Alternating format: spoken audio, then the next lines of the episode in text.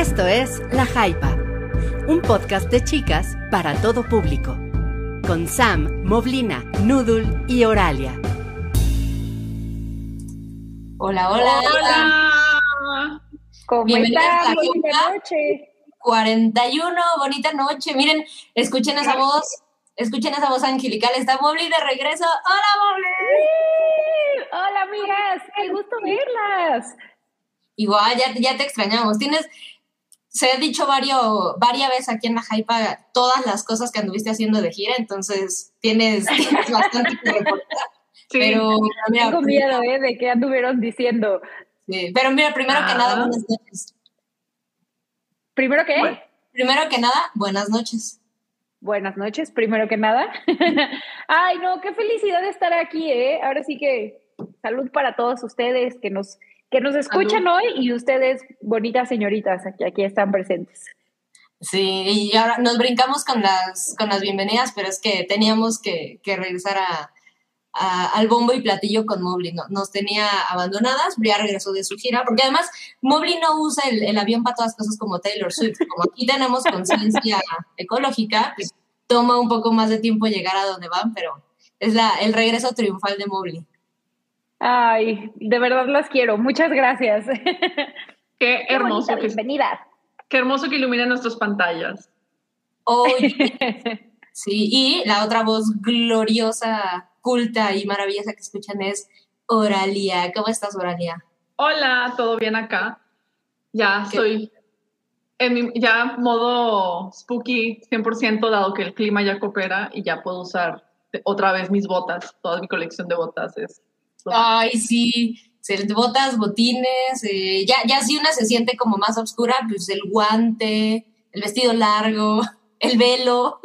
El guante nunca lo he podido, nunca los aguanto, o sea, porque hace, o sea, es como que eso sí me da mucho calor, pero así como que las botas sí es de que ahí tienen que estar.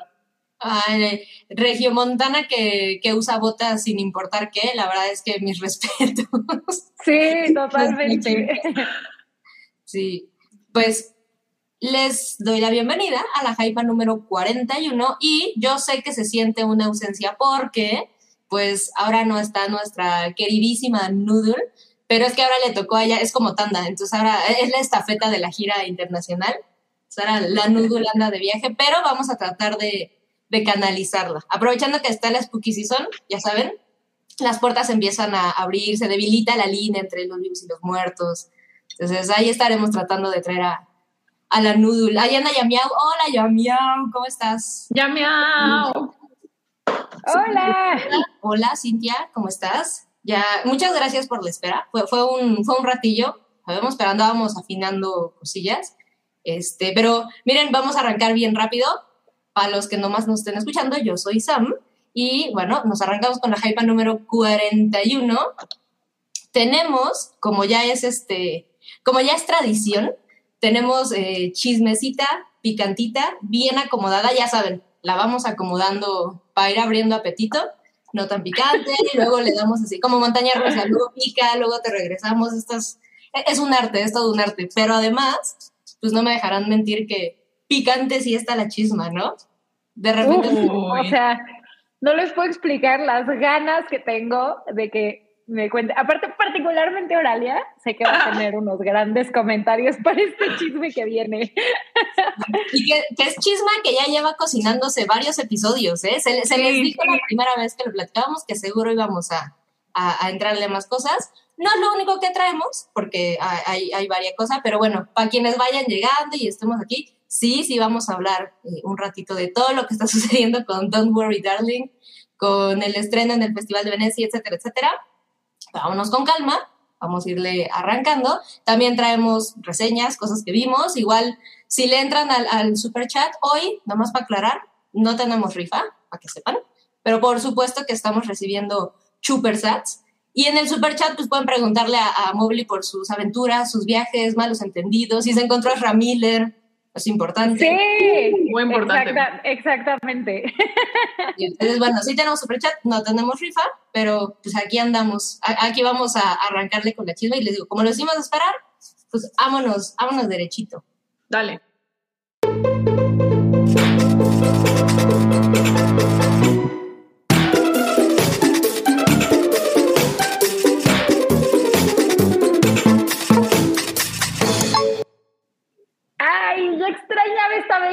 La cortinilla, qué bonito, los perritos. La cortinilla de los perritos es lo máximo, lo máximo. Exacto, y además vamos a arrancar con chisma, miren, no tan picosita, sabrosita de dos chilitos, pero, pero pues riquita, ¿no? Que es, hablando del Festival de, Venecia, pues ya saben, nos fascina, nos encanta todo la, farafulla de, no, y aparte, de la sombra roja. Aparte Venecia es Venecia, o sea, sí te tienes que ir arreglada acá, súper glamorosa, no es tan, no es tan restrictiva como Cannes, pero claro. es... Pero, pero no son pero como quiera tienes que irte súper bien, sí. Y aquí lo que estamos viendo en pantalla en este momento es Laura Dern con un diseño de Armani Privé. ¿Qué les parece? Yo no fui para nada fan, ¿saben? O sea, a mí me gusta mucho la, la onda de Laura Dern como, como con colores vivos y, y, ya saben esta cosa de, ella es muy alta y muy delgada y entonces esta, esta como look clásico hollywoodense me gusta mucho y, porque además se siente como con un toque moderno y aquí, ay, me pareció un poquito más inclinado a la que suele hacer Meryl Streep, como de, no me vale más. Ay, sí. que otra cosa. Como que hubiera, su vestido hubiera sido más pegadito, ¿no? Porque tiene, tiene encima como una chamarra de piel, que me encanta, soy fan de que haya agregado ese, ese toque medio rebeldón con un vestido clásico, pero sí siento que el agregar la chamarra y que el vestido esté más bombachón de abajo, no le favorece tanto, ¿no? O sea, como que, como que hubiera estado más pegadito y hubiera estado, mira, perfecto. pues perfecto. Sí, no, hay, hay, hay, a mí hay varias cosas que, que no me encantan, ¿cómo lo viste, Oralia? No soy fan, me hubiera gustado que también, o sea, fuera el vestido un poco más entallado y que resalte su altura. O sea, me encanta, me encanta, me fascina cuando las actrices altas lo resaltan y lo presumen en la, en la alfombra roja y las ves a lo lejos. Las marinas de trigo, todas Ajá. sí. Sí, que las ves y dices, claro, esas son las metas, a, este, me inspiran a usar los tacones más altos que pueda para ver, para intentar emular ese tipo de elegancia y ese tipo de poderío que se ve. Sí, pero sí, la falda le recorta mucha altura y sí se ve un vestido que usaría Meryl Streep, la verdad. Sí. La cámara sí está bien chida. Pero... Como más de tía, ¿no? Ajá. es, es como de tía rockerona. Tía que, que se va a ir al concierto este, con, con la chaviza. Miren, ya mía... tía buena onda. Dice Yamiao que es la versión conservadora del vestido de Miss Flo. Pues parece un poco, ella, ya llegaremos al, al, look de Miss Flo, pero este, sí, no, yo tampoco fui fan. A mí me dio un poquito la, la onda como, como de esta cuestión de prom ochentero, ya saben, es un vestido sí negro, pero tiene, e, es medio eh, bombachito de abajo y tiene tul y tiene estas cositas que no sé si son como perlitas, tocadismas, que no sé, hay, hay la ausencia de noodle, ¿verdad? Porque nos diría hasta seguramente que ahí lo tiene el vestido. Sí, total. Y, y, la chamarra como de piel roquerona encima, o sea, me, me da esta onda como de promo ochentero, pero definitivamente creo que no es un look que funcione como tan bien en, en o sea, el look creo que desfavorece la figura de ella y, y, ella como que tampoco le da lo mejor al look. Ay, no, no, no fui fan. Se ve, se ve bien, eso es innegable, porque la mujer se ve muy bien pero sí, no fui, no fui muy. No, es una reina, es una reina, eso que ni qué. Pero, sí, pero pues que luzca su altura. Mira, ausencia de Noodle, que nos hace mucha falta. Voy a mencionar las películas que están estrenando mejor. bueno, para complementar, Laura Dern vino a presentar, a estrenar la película que, que coprotagoniza, llamada The Sun, que es de Florian Seller. Vamos a ver varias de su, una de sus costellas. Padrísimo. A ver, ¿qué, ¿qué, más? ¿Qué otros looks? Siguiente. Phoebe Waller-Bridge con Galvan London al Mi fin corazón. reaparece. Mi corazón. sí, no, está, está impecable eso. Es, es, me fascinó. Es un, look, es un look muy clásico de ella, pero regresa así con mucho, o sea, con un traje blanco para resaltar y decirles, oigan, aquí sigo, esperen pronto, noticias. Además, es, claro. Es espectacular, o sea, perfecto, de verdad.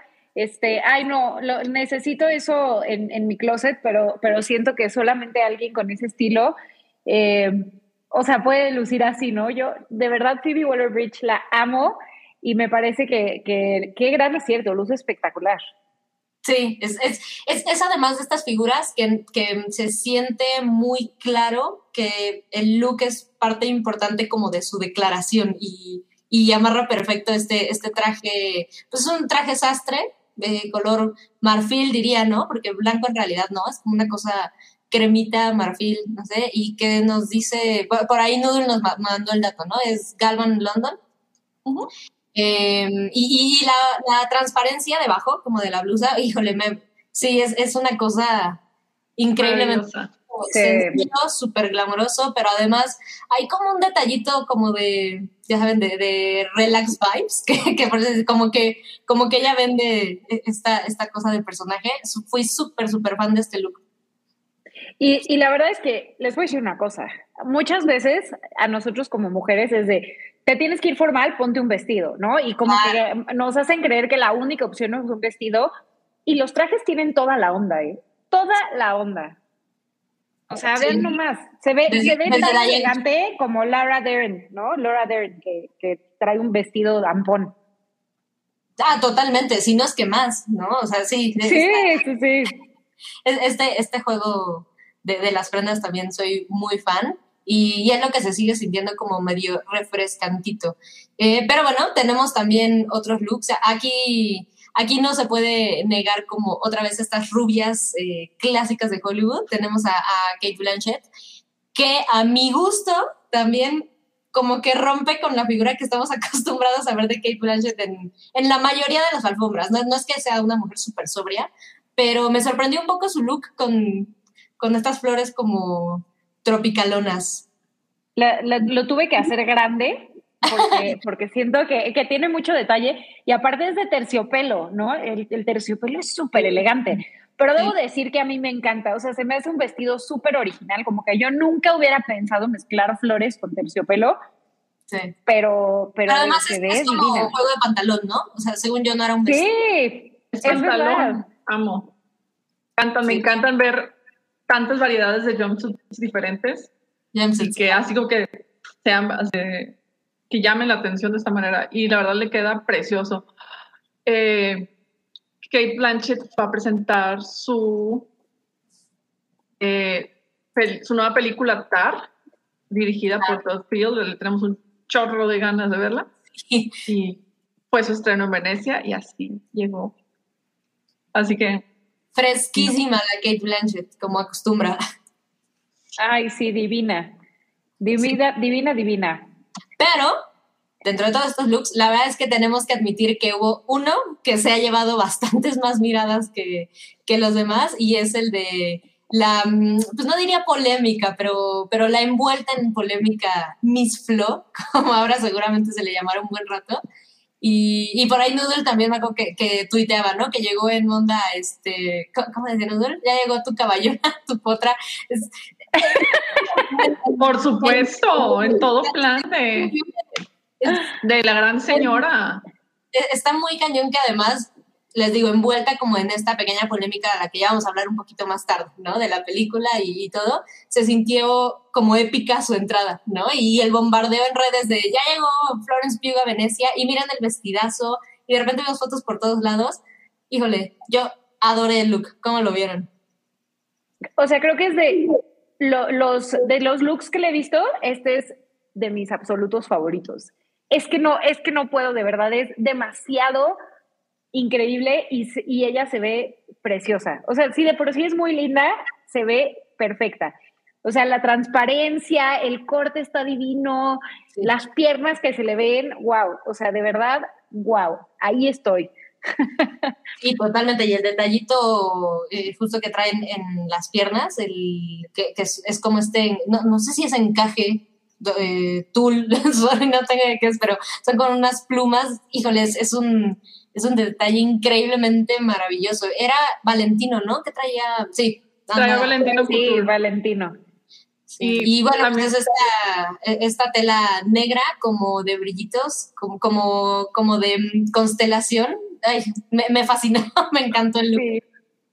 En donde ella es la, la más grande estrella de esa Exacto, sí, sí, sí. No, y Es cursi, aparte- pero sí. No, y aparte tiene todo el tocado de estrella clásica de Hollywood también. Sí. Pues Tiene, el- o sea, el peinado, el maquillaje, la joyería que la acompaña, le complementa el look muy, la hace un look maravilloso.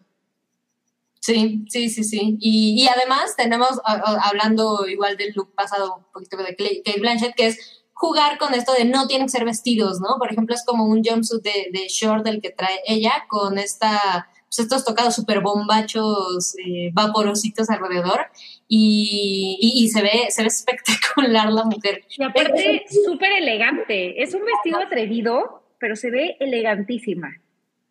Sí, sí, sí, sí, es, es esta combinación perfecta que, que yo diría, la verdad es que no le falla Florence Pugh, o sea, como que tiene muy marcado que esa es su onda y, y siempre batea bastante.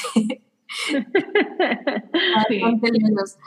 La actitud con la que llegó dice Yameo, sí, además, definitivamente. Pero bueno, la actitud de Florence Pugh en realidad es como a- algo que ha hecho que su talento, por supuesto, pero es toda esta persona que, que ha volteado los huevos del mundo en, en cuestión de relativamente poco. Lleva muchísimo tiempo trabajando y por supuesto que le costó su, su chamba, pero de repente vemos este boom que súper merecido, ¿no? Porque no nada más es como dentro de y, y- y su trabajo, sino que qué locura lo bien que se ve en cada alfombra. Se ve hermosa, dice Oscar Ochoa, sí está muy cañón a Florence Pugh. De 10, 10 de 10. Miren, yo nada más 10 de 10. tiene dos chilitos, yo creo que Florence se lleva, anda llegando unos cuatro. Su look gigante. Híjole. No, es que los chilitos son para hablar de esta alfombra roja, no de Don Dux en específico. Sí, sí, sí, claro. Bueno, Y a ver, ¿qué, qué, qué estamos viendo, Aralia? estamos viendo a Greta Gerwig que se llevó un traje de Gu- Gucci. Ella fue a estrenar su, la película que protagoniza con Adam Driver, eh, White Noise, del director Noah Baumbach y basada en la novela de Don DeLillo. Y pues se llevó este conjunto que no sé, o sea, tengo un issue porque Greta Gerwig, o sea, ella tiene así como que un estilo muy, como que está en el proceso de, de redefinir su estilo personal en, en Alfombra Roja, porque sigue siendo actriz, pero también quiere ser, o sea, está también resaltando de que, ok, no soy cualquier tipo de actriz, soy una actriz seria que también, es, también dirige películas. Entonces, dado que en esta manera iba, en esta, esta vez fue como actriz, no como directora, pues digo, un look que luzca la atención, que, bueno, que la llame la atención, perdón, no que luzca, que se, que se luzca bien. Aquí lo que me encanta es que, pues, eh, como buena Darks me fascinó que fuera todo de negro y que, la, o sea, que sí le resalta la figura, pero sí se fue muy seguro, o sea, como que muy- una elección muy safe, como menciona este Cabri, Sí. pero fui fan absoluta de su joyería. Así, Ay, a mí no me gustó encantó. nada e- este look. La, la joyería, estoy contigo, ¿eh? La joyería está bastante linda. Pero no puedo evitar ver este vestido, o sea, como de la manga larga negra y pensar en, eh, ya sabes, el, el emperador Palpatín. O sea, no puedo evitarlo. No, o sea, siento que, que, que, que no, como que sí, la, la manga larga, para mi gusto, en, negro y, que sea como todo hacia abajo, digo, se ve muy linda, se ve muy linda, pero, pero, pero yo lo hubiera hecho distinto, no sé. Una muñeca, aunque sea, que se le enseñe, no sé.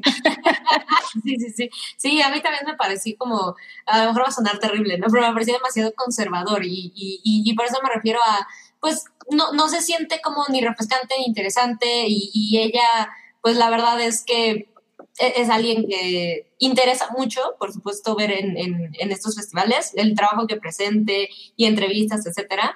Pero pues la verdad es que siempre se desea que esto se complemente con un look igual de refrescante cu- cuando llegan y, pues diría que es hasta aburrido, ¿saben? Como dices, Mobley se ve, se ve bastante bien, la joyería, de acuerdo, o sea, a mí no, no me volvió loca ni mucho menos, pero no es lo mío, la verdad es que sí está muy increíble y es un look muy, muy cuidado, pero me pareció como, "Mm, ok, bueno, pues sí, se ve bien, ¿no?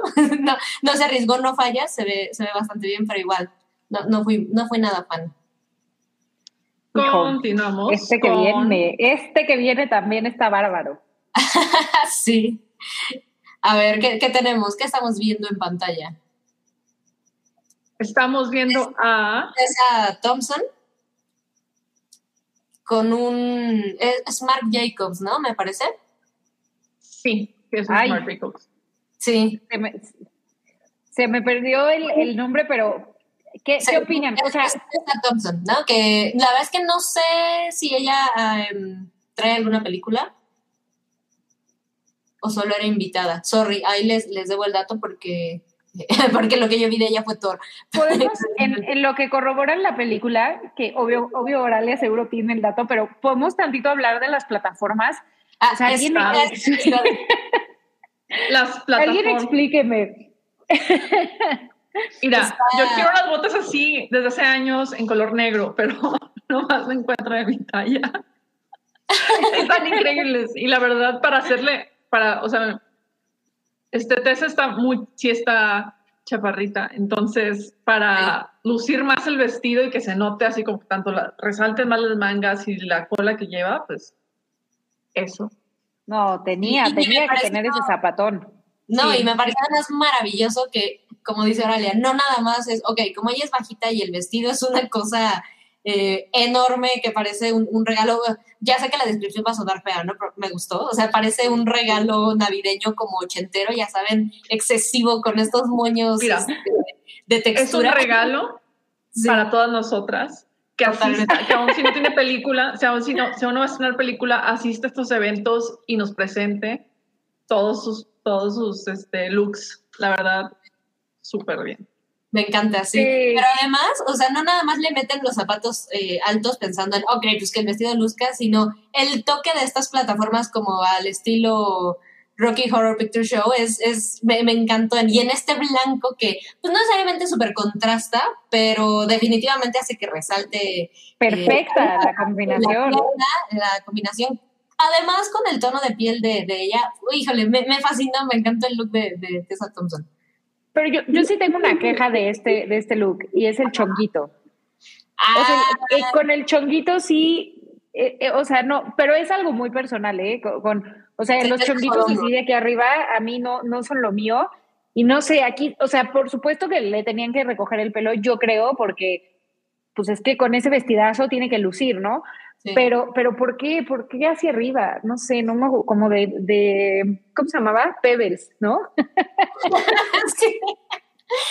claro. Se ve divina, se ve divina, pero si el chonguito yo se lo hubiera, se lo hubiera cambiado. No sé. Le hubieras hecho unos bones a la ley, ¿no? Ay, no, ya, superen. superen los bones. Hay que superar esos Sí, a, mí la verdad es que sí me gustó el look, pero eh, eh, complicado, o sea, look que está hecho para, para acaparar las, las cámaras y pues que hablen del, del diseñito, pero ella se ve maravillosa. Y tenemos, todavía no nos acabamos los looks, ¿eh? todavía tenemos varios. Y este, este también está picante. Yo diría que qué lástima toda esta conversación que había alrededor, porque qué maravillosa se veía Olivia Wilde en este vestido amarillo largo, em, que no, e, es un Gucci. Híjole, qué chulada de look, la verdad es que me parece que se ve increíble. Las flores de, de, abajo de la falda, que, o sea, e, es que la verdad el vestido me parece safe, ¿no? O sea, hasta más que el de Greta, pero, lo que sí me... lo único, me, me volvió loca fueron las flores de abajo. O sea, eso, wow. A mí la verdad, lo único valiente de este vestido es llevar ese, ese tono de amarillo pollito. O sea, la verdad se admiro mucho a las mujeres que se van de amarillo pollito y que se puedan así como que exponer a, ok, burlense del color por esto. Sí, claro, claro. Ay, a mí Entonces, respecto. Un, un, look bastante, o sea, no, no diría arriesgado ni mucho menos, pero a mí me gustó mucho. Me, me pareció volvemos a lo que decíamos como de la figura de, estas mujeres. Y, pues la figura de Olivia Wilde es una que se puede explotar muy bien con este tipo de vestidos. Eh, ¿cómo, le llaman? Y, eh, corte imperio. A ver, ¿cómo te extraño, Nudul? sí, ya sé. Pero bueno, esta, figura que hace, justo con, la que es la figura de, de Olivia Wilde, y me parecía además un look bastante cuidado y bastante padre para una directora que pues está prestando su trabajo y no sé, a la hora de las fotos con el cast, pues me parece que, que, luce bien, me parece un look bastante, bastante increíble. Em, pero, pero ahora ya, no sé, el amarillo no me pareció tan extraño, pero estoy pensando, sí vimos muy poco amarillo. Es que es un, es un color muy difícil de llevar, la verdad. Y con mucho respeto a todas las actrices, pero este, tienes que tenerle un tono blanco, de piel tono blanco específico para que se te luzca el amarillo. Entonces, complicado. Está complicado, pero ay, no sé, ya, ya después de que hablemos del chisme, a mí, me, a mí me parece una elección de color, o sea, más que la forma, el vestido, la figura, los detalles, lo que me parece, llama, o sea, lo que me llama de este vestido es que sea precisamente amarillo, porque al presentarse en la alfombra roja, pues está reclamando la atención sobre ella como directora lo cual choca por completo con las expectativas que tienes al momento de presentar, o sea, de, ir a alguna premiere o a algún lugar que pues los directores y directoras normalmente se van con vestidos mucho más sobrios, mucho más serios, pues para demostrar de que, oye, pues mi rol aquí es de dirección, quienes tienen que brillar son las estrellas, son las, este, los actores y actrices. Porque y aquí, decir, eh, podría decir mucho de ella, ya, ya, ya entraremos ahí psicología del color en la hype, ¿eh? pero mm, a mí, a mí la verdad es que me parece que, luce muy bella, pero de acuerdo con Mobley, esta, esta parte de las flores abajo creo que es lo que le da completamente el cierre al vestido. Si no tuviera estas como plumitas flores en, la parte de abajo, como, como si fuera cola de novia, sí definitivamente sería un look completamente distinto. E, esa, ah, esa amarrar. Y puedo agregar algo más, las sombreras también, es que a mí me gustan mucho como las, las, o sea, los vestidos con hombreras, la verdad es que se ve muy cool. Y creo que eso también tiene, tiene este vestido, ¿no? Como que, como que las, la pedrería cae en capita y eso también está, está lindo. O sea, está bien, pues, no es el más espectacular, pues, está bien. Pero e, este, ya, ya cambiamos de look, este que estamos viendo en pantalla, bueno, este sí es la figura que siempre esperamos ver en los festivales, ¿no? Eh, ¿Qué look Sí, total. ¿Y qué luxazo llevó Tilda Swinton ahora? ¿Y qué fotos? Sí, que me expliquen algo. ¿Cómo está parada? Está de puntitos en esta imagen. Está de, punti ah, está de puntitas en la imagen. Sí. Ok. Porque su zapato no trae tacón. Ok. Son así como pues hubiera puesto tacón. Las plataformas de Tessa Thompson me hubiera prestado. Sí. No, pues, o sea, e, el look de, dice Santiago Herrera, ájalas con el look de Dementor. no. Está, no manchen, a mí me fascinó esta, esta cosa. Miren, podríamos compararlo un poco con, con Greta, eh, en el caso de que es un vestido eh, simple, podríamos llamarle, y simple lo, lo, lo entrecomillo porque ¿qué, vestido en una alfombra roja podría ser simple, ¿no? Pero es, es, una cosa completamente lisa, negra, pero el corte del vestido que trae Tilda Swinton junto con el look que busca hace completamente la, diferencia. Lo que decía Santiago, parece el look de mentor. Eh, sí, eh, eh, tiene estos picos en la parte de abajo, pero arriba es una silueta completamente cuadrada que parece una, pues, como un espectro. Ay, qué, maravilla. Que contrasta además con el platino de su pelo cortísimo. Chulada. es que es eso, si no tuviera el pelo platinado, la verdad es que este look sería mucho más complicado. Pero, perdón, Oralia, te interrumpí.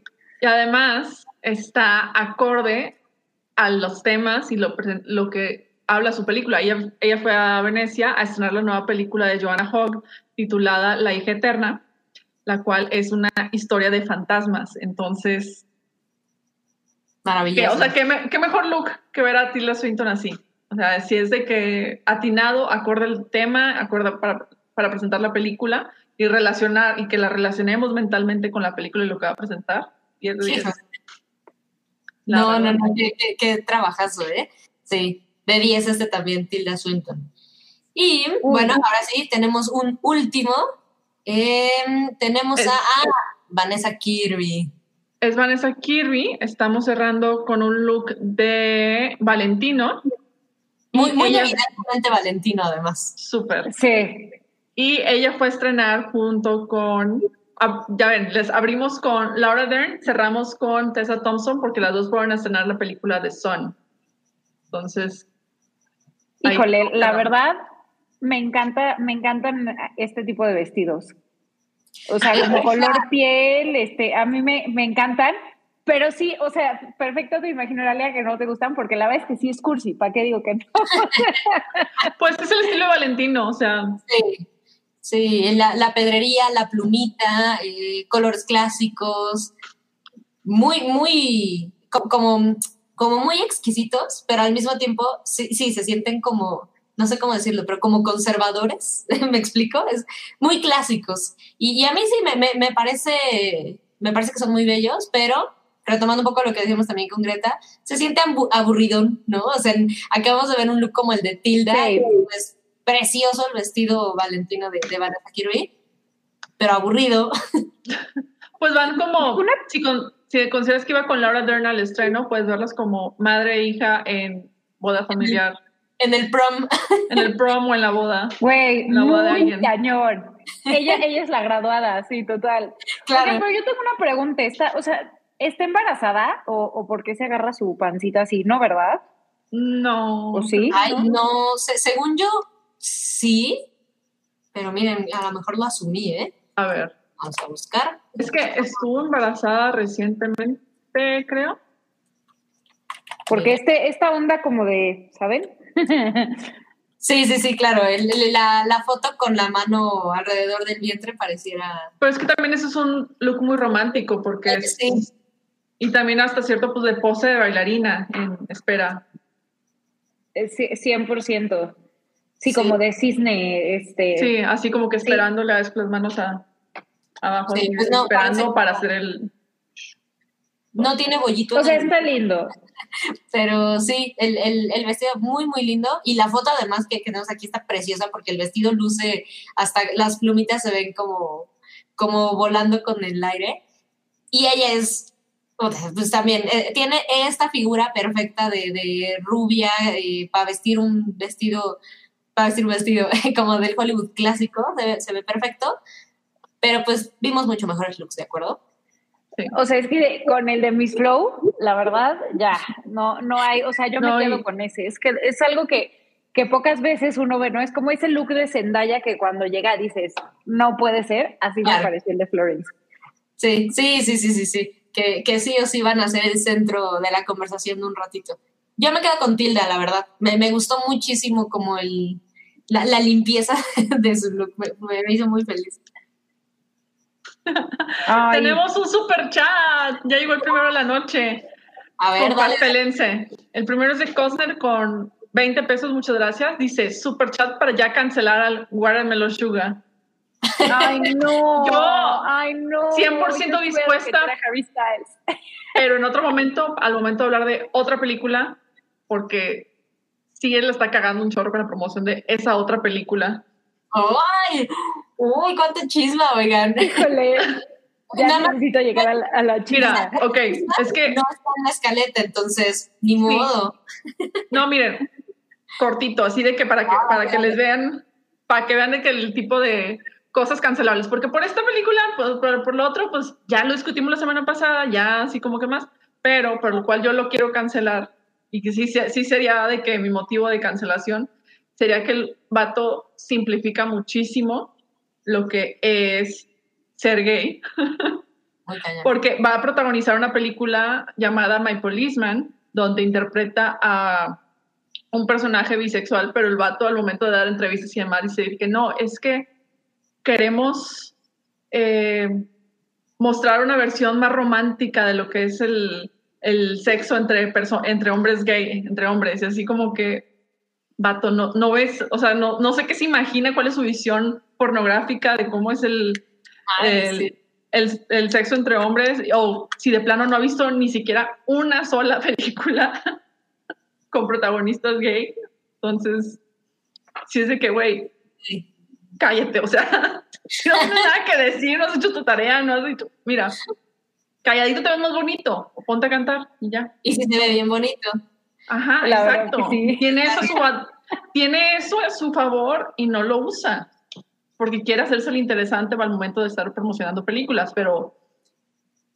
Pues mira, yo, yo te diría que no lo vamos a culpar por hacerse el interesante porque ahora, ya también ya llegaremos, pero yo estoy un poco infartada con el nivel de fandom que tiene este güey, ¿eh? O sea, qué locura, pero, pero, además tóxico. O sea, no le estoy hablando con que eh, ni siquiera pensar el, ay, no me tampoco Harry Styles todavía. Me, es muy evidente que tiene un fandom muy grande, ¿no? Y, y, y que no necesariamente es la gente de One Direction, o sea, es como una evolución. Todo eso lo entiendo, pero qué locura el nivel de toxicidad del fandom de este No, y es como Justin Bieber en su momento. Sí, o sea, así. No, amigas, ustedes han visto el fondo.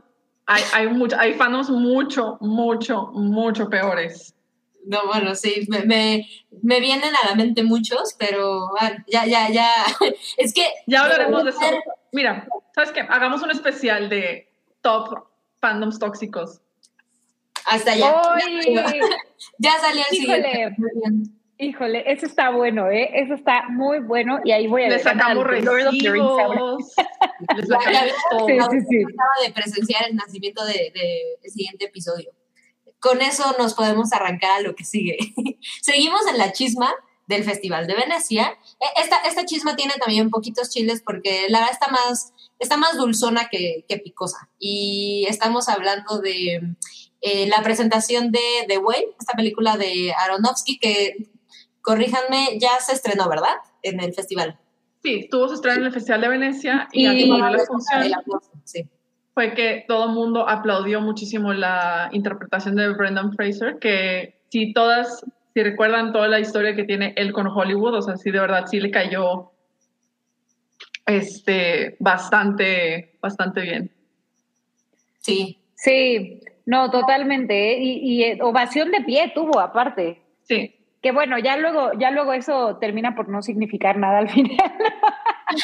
pero, pero no, a mí sí me dio gusto, o sea, después de todos los comentarios y todo, y se ve súper bien Brendan Fraser. Él muy bien. Ahora sí, que eso, mamón. eso, mamón, sí. Sí, le, fue terrible. Bueno, ya hemos también platicado un poco de su historia y, y pues se siente, se siente satisfactorio, pero yo no sé si ustedes vieron el videito ay, qué, eh, qué acongojador. Se siente el corazón así apachurradito verlo a él, este, pues, no, no, no en mal sentido, pero quebrándose ante el aplauso y se ve ultra conmovido. Me, me, encantó, me encantó verlo.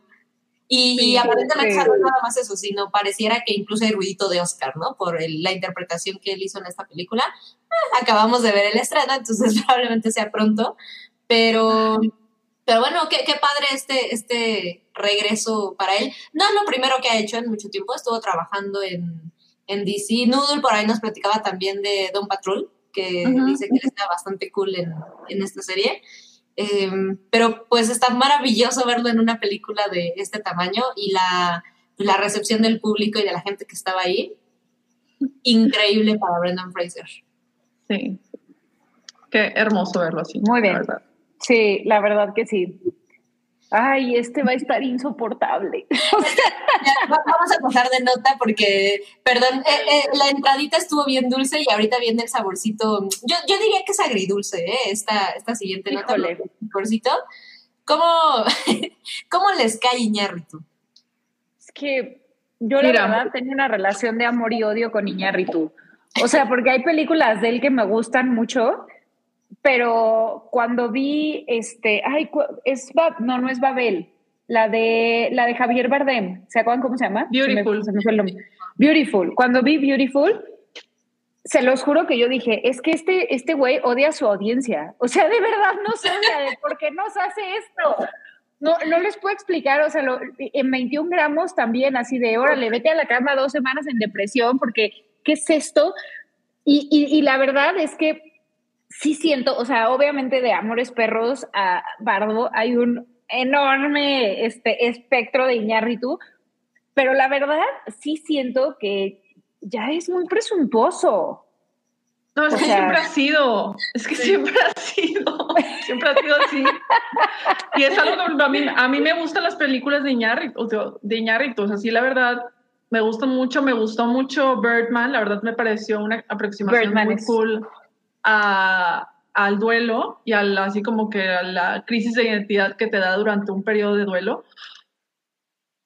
Pero también es como que, compa, o sea, así como que está tomando muy mal el hecho de que a la gente no le haya súper encantado la crítica, eh, o sea, que en Venecia, no le, que es donde se estrenó la película, no le haya súper encantado. Entonces, es, o sea, Peñarritu probablemente tiene la persona, o sea, no lo conozco en persona, obviamente, pero probablemente tiene la personalidad de que yo soy lo máximo, soy el siguiente Mesías, a mí me deben de adorar y me deben de aplaudir absolutamente todo porque soy un genio. Y está bien que chido que tengas esa autoestima y que esa autoestima te haya llevado tan lejos, pero al momento de que llevas, de que recibes, pues al final de cuentas estás presentando una película, el momento de que sacas una obra de arte al, al, a la audiencia, al público, pues ya no es 100% tuya. Si no quieres que te la critiquen, no la estrenes y ya, se acabó, punto. Se vela en tu casa, se le enseñas a tus Te la guardas, como, o sea, la dejas como... Como Zack Snyder, que nada más le enseña a sus amigos y como le dicen que está chida, ya, te sientes súper bien. No, oye, pero es que aparte chismes de que... No, no, perdón, Oralia, termina. No, y como muchos, este, había muchos directores que no terminaban sus películas o que las terminaban o, y las odiaban y las terminaban así como que guardando y era así como que vamos a buscar la película secreta que no nos quiso dejar, ni siquiera nos quiere dar eso, o sea. sí, sí, sí, sí, sí, ni siquiera el misterio. Ajá, y ahora con el estreno de esta película, él dio una entrevista en IndieWire que decía de que es que no me, soy demasiado mexicano para los americanos y demasiado americano. Ah para los mexicanos. Y a mí me Ay, ya basta. Yo digo perdón, podemos hablar del título, una crónica, ¿cómo, producción, le puedes regresar un, un slide? Una, una, crónica de falsos, no sé qué, o sea, perdón, pero es que la presunción, no, no, no, ya, ya, atrás, atrás. Ahí, Falso. O sea, falsa crónica de unas cuantas verdades, no me jodas, o sea, no, no, no, es que de verdad, es que ¿qué bueno, esa presunción? también tenía ese título. Sí, la insoportable, no sé, ay, ya, o sea, ya, ponle Birdman y ya se acabó. Pero no, no, ahí va a echarle crema a sus tacos y ya me estoy dejando ir.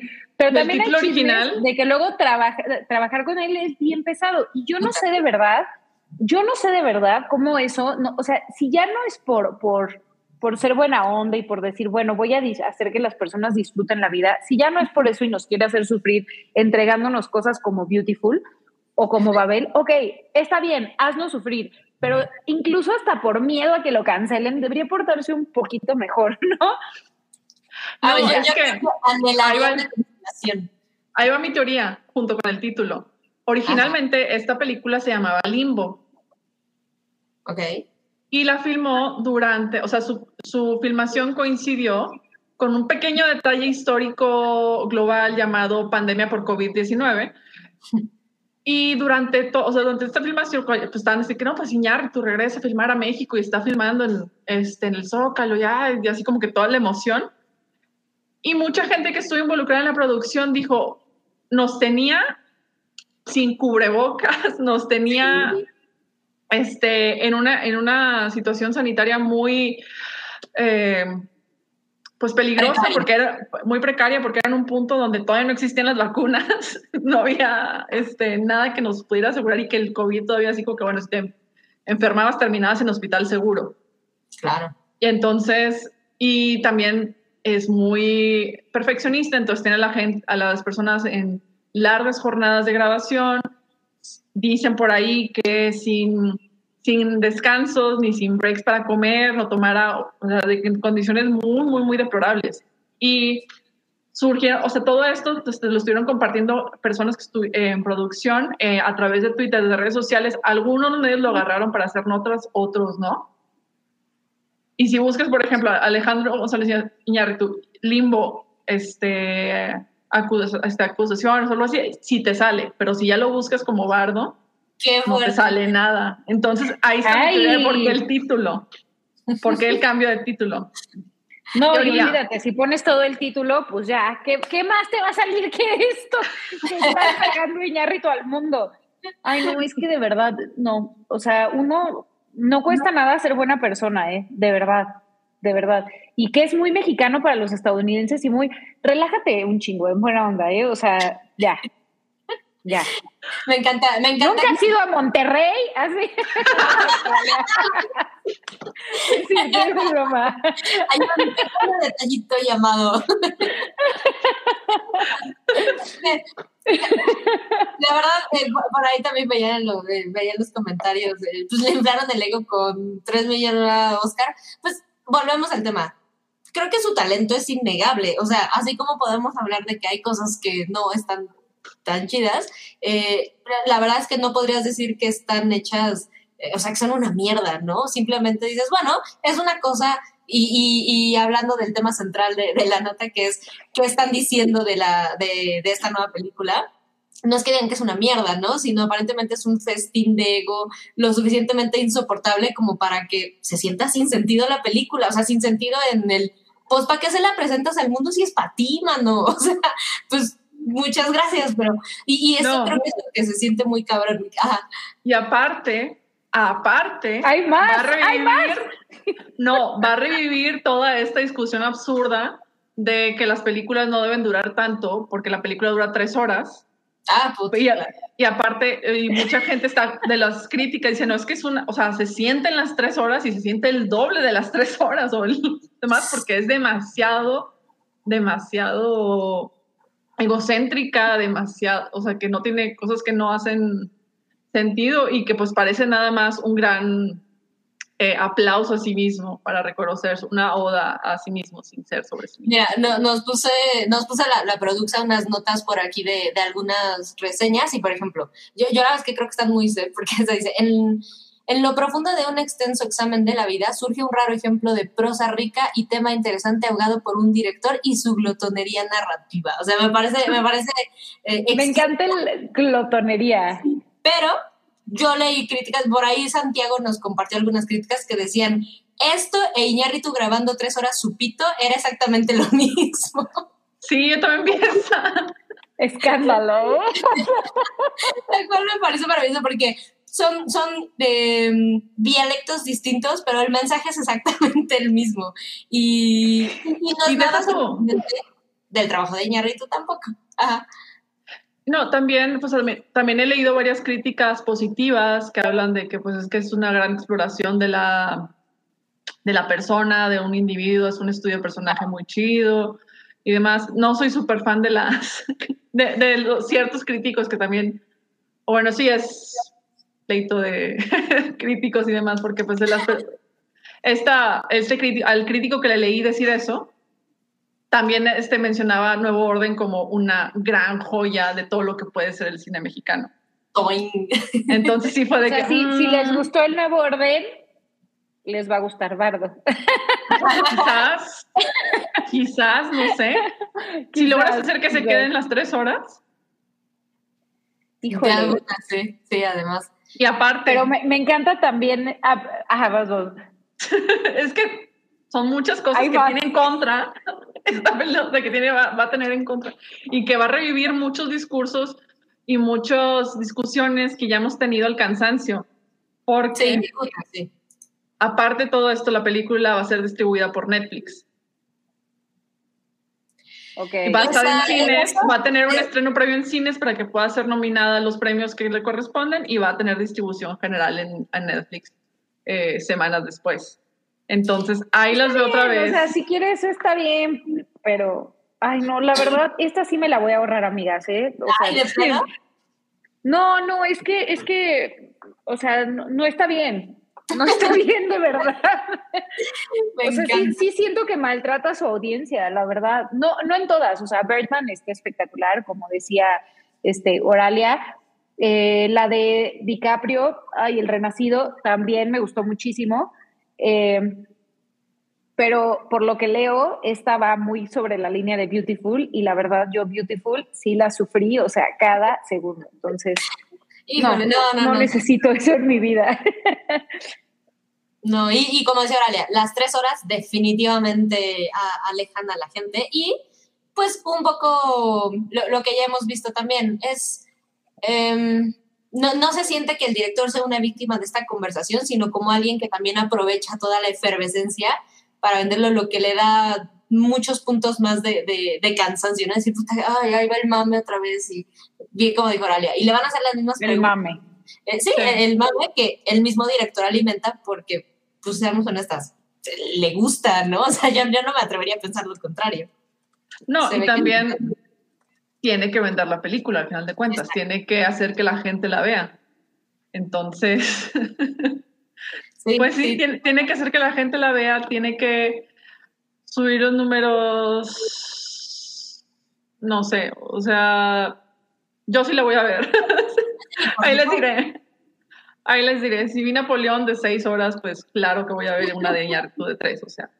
Sí, no, yo definitivamente también, también la voy a ver, pero yo igual que, que Mobley sí soy de la idea de, ok, me voy a mentalizar porque sé que me la podría pasar muy mal, o sea, hay cosas que, con las que me la he pasado genuinamente mal, pero pues ahí está la chamba, ¿no? Sí, le voy a entrar, la veremos y aquí estaremos seguramente reseñándola y, y alabándola o no, depende de qué nos parezca.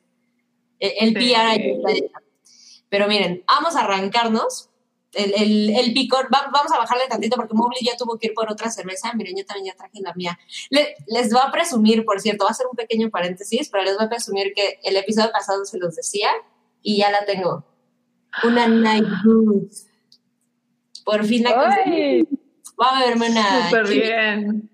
Sí, no le cuenten a Chelito botella, pero como ahora no hay rifa, pues ni modo. Hubo. hubo otra. ya, ya, empiezan las temporadas. Vámonos con la siguiente nota. Y yo les tengo que confesar que yo no he visto, por falta de tiempo, no por falta de ganas, eh, Los Anillos de Poder, pero ya tenemos estreno, ya hay muchas críticas. También hay este polémica porque, pues.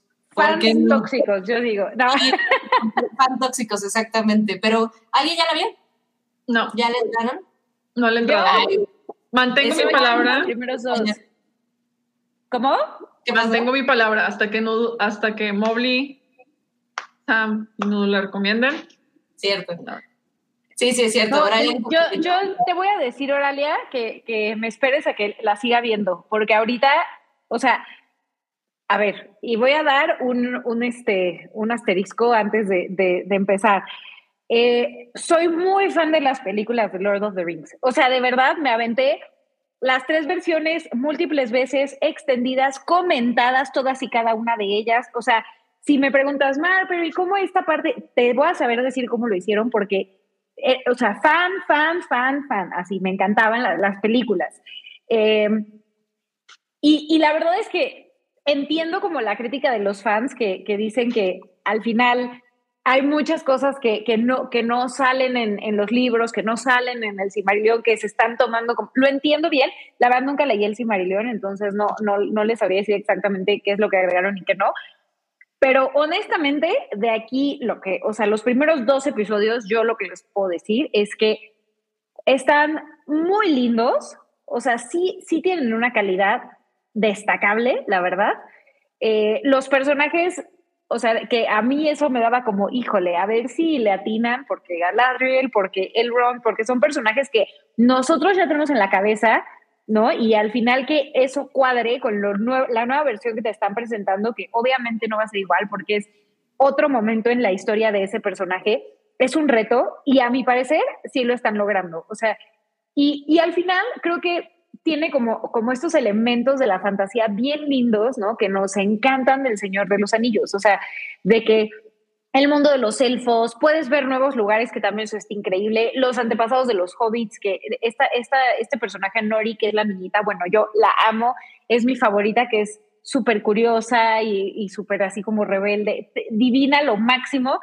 Eh, entonces, por supuesto que, ahí estoy. Es más, volví a ver la primera del Señor de los Anillos, la comunidad del anillo, solo para, para, emocionarme más. Entonces, yo la verdad, ahorita sí la recomiendo para los fans, para, por ejemplo, Oralia, que sé que muchas cosas, este, así como mega de fandoms, que, que luego yo digo, sí, están increíbles, no le gustan tanto, para ti Oralia sí me esperaría, o sea, como, como si no son turbo fans, este, yo me esperaría un poquito a, decirles si se avienten el tiro o no, porque pues al final, o sea, sí es mitología, fantasía, este, dura, ¿no?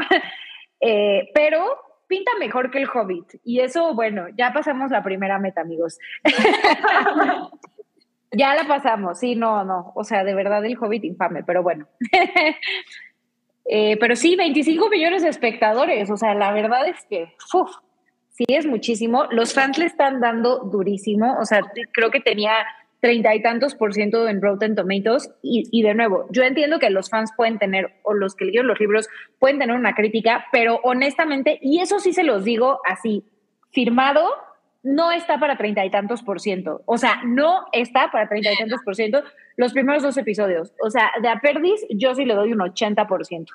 ¡Wow! Ok, ni siquiera sí, el de 70-80. ¿Cómo? Nice. Ni siquiera el de panzazo, o sea, 8. Con, con el que no, tus papás no. te van. Sí, a mí me parece que, o sea, la verdad está muy bien hecha. A, a mí me parece, pero bueno, veamos, veamos cómo, cómo evoluciona.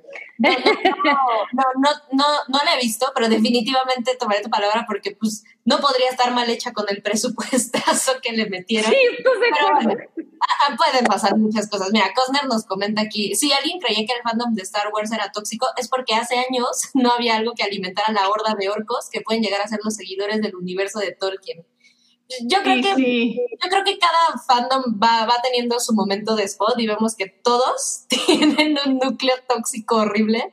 Mira, todos coinciden en que son misóginos y racistas. O sea, ya nomás así como que comparten esos valores base y a partir de ahí es como salen sí. de las entrañas y de los y de las este, cañerías. Ahorita lo que comentaba. Justamente tiene que ver con esta, Ahí este bombardeo de, de, Ahí pues, de reseñas malas que hubo, me parece que, bueno, por todas partes le cayó reseñas, pero creo que esto es en, en Rotten, ¿no? Donde tenía el treinta y tantos. Por ahí Amazon metió manos como para que dejaran de reseñarle porque pues si era... Ah, ya lo hemos visto muchas veces, ¿no? Estos fandoms que se organizan para echarle mierda a un producto porque pues a algunos les gustó y en este caso, perdón, pero la conversación más fuerte es, pinches wokes, ya también echaron a perder mi Señor de los Anillos. Y, y, y la de vez es como, es que echaron a perder esto porque pues todo tiene que ser safe. Y por aquí tenemos un comentario maravilloso de una de las personas que yo les propondría que ya tuviéramos una sección, algo así llamada como Elon Musk es un imbécil o, o una cosa así, porque, puta, Yo fan de hacer eso porque Ya siéntese, lo señor. detesto. es darle visibilidad, pero ya cuando Elon Musk se queja de algo, creo que es seguro decir que puedes correr en la dirección contraria y vas a estar a salvo. Porque uno de los comentarios, eh, por ejemplo, se vio a la hora de, sacarlo en el estreno, fue un tuit que puso Elon Musk diciendo, Tolkien debe de estar revolcándose en su tumba. Y pues eso, ah, no es que necesitaran una chispita, Por pero- sus fans. Seguro ¿O le sabes? a sus fans como cuando perdieron el corazón, ya. ¿no? ¿Sabes quién también se está revolviendo en sus, en sus tumbas?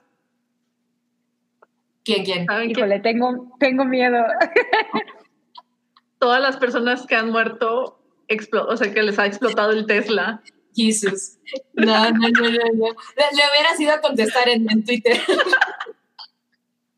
Híjole. ¿Qué, qué? Oye, ¿Qué? y también, y también la. ¿Qué pasó? No, échale Sam, échale Sam. Me iba con el de Neil Gaiman, pero.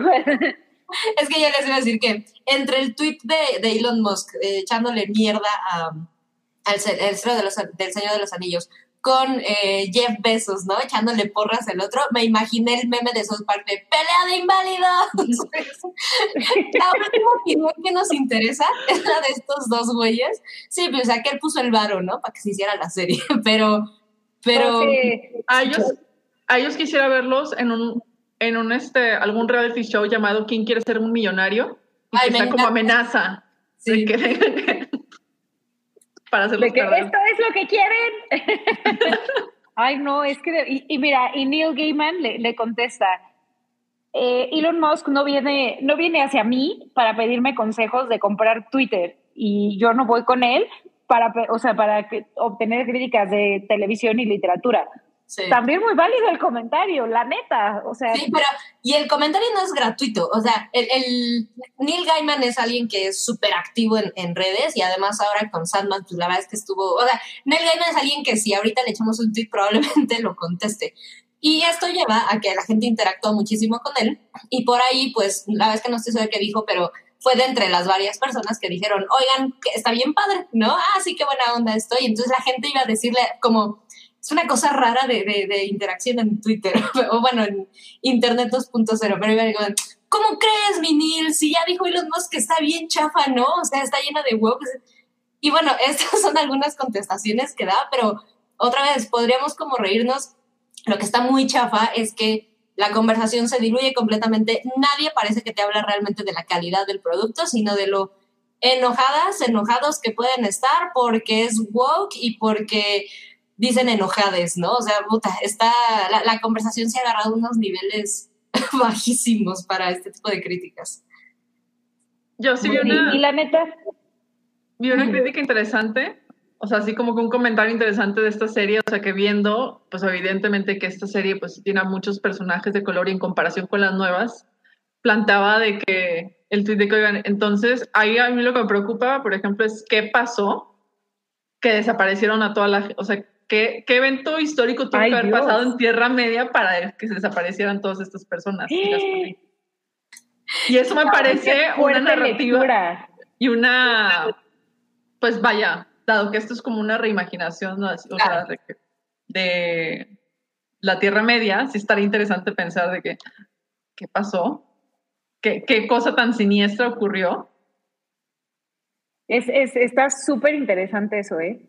Me encanta. Y, miren, también les voy a decir una cosa que, que digo, yo sé que tampoco es eh, persona para defender a veces, pero George R.R. R. Martin dijo una frase una vez cuando, cuando le estaban trasheando de, de, o sea, cuando estaba como todo el hate por el final de Game of Thrones y todo, eh, y, y, como que había, empezaba a haber discrepancias entre las novelas y la serie, y, y él decía que, a ver, ¿cuántos hijos tuvo este Scarlett O'Hara, no?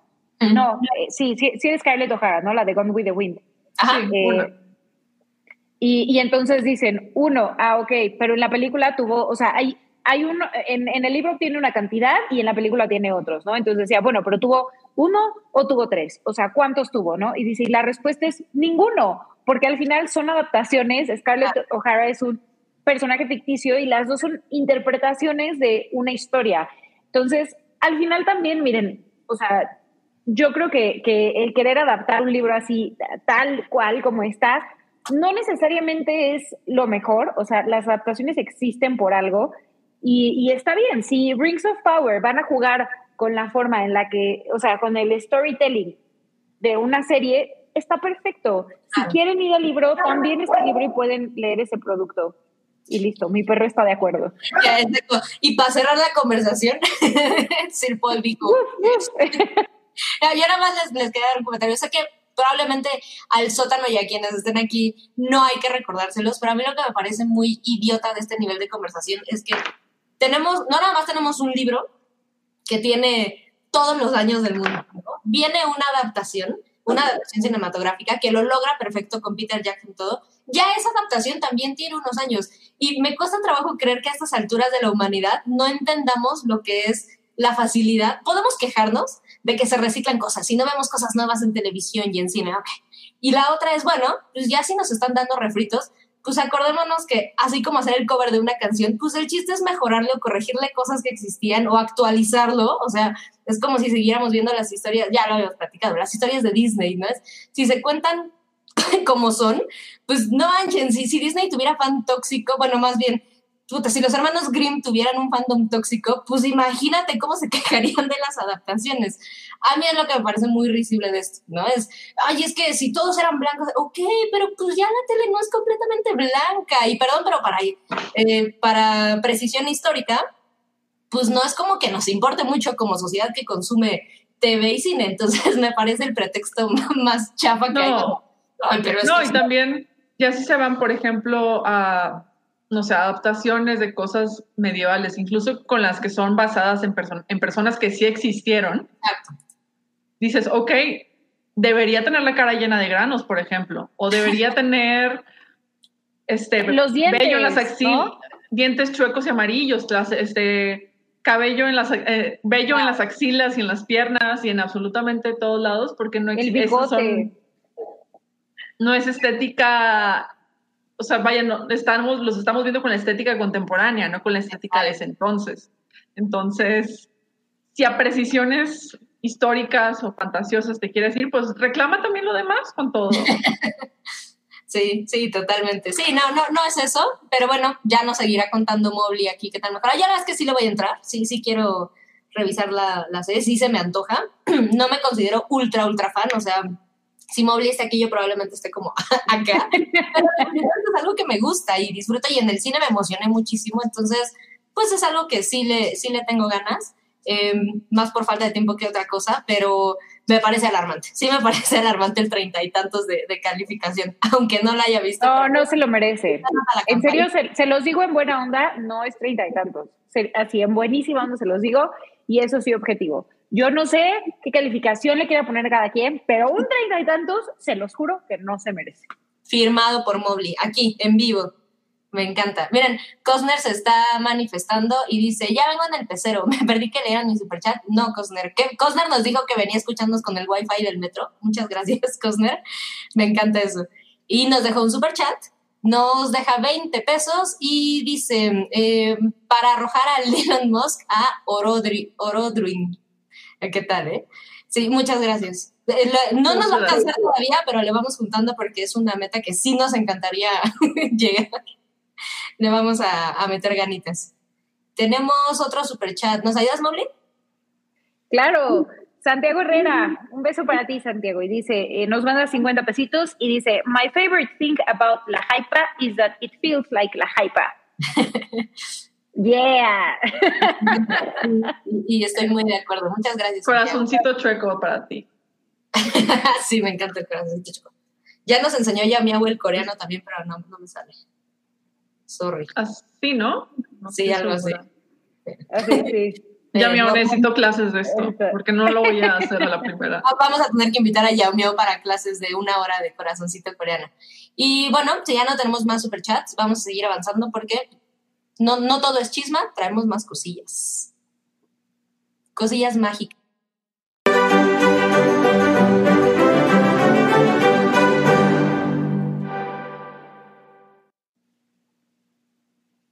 Y tenemos reseñas, eh, reseñas medio viejas. Yo, yo la verdad es que hago trampa con las reseñas porque es una película no tan nueva, pero pues se acaba de estrenar en HBO Max, entonces... Súper legítimo. Exactamente, es legítimo. Eh, les voy a contar que vi Elvis, que se acaba de estrenar justamente en HBO Max el viernes pasado, estoy casi segura. Tiene este fin de semanita fresca. Es una película que estuvo relativamente hace muy poco en, el cine, pero pues ya saben. Todavía está. ¿Todavía está? Sí, ayer fui al cine por primera vez en mucho rato, entonces... Y luego yo estaba así como que, bueno, ¿cuál, podría ser así como que la siguiente? Y vi que estaba Elvis en, en, este, en función temprano, pero todavía estaba. Okay, sí, bien curioso porque también me o sea, cuando yo cuando di, yo estaba así como que, ay, es que sí quiero ir a verla al cine, pero luego cuando dijeron, no, pues ya va a salir en HBO Max, dije, no, pues me espero a verla en HBO Max, y fue mi plan del sábado. ¿Y la viste? No, del domingo, sí.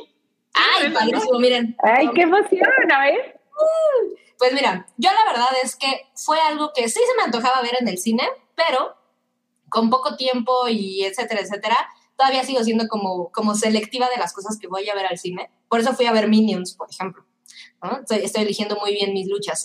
Entonces, pues la verdad es que Elvis fue algo que sí se me antojaba, pero no era prioridad y yo, igual que Oralia, ok, ya se va a estrenar aquí, pues, pues me la voy a echar, ¿no? Porque además yo asumí, bueno, en los, cines además que frecuento ya no estaba en, en función, entonces me la eché en HBO Max.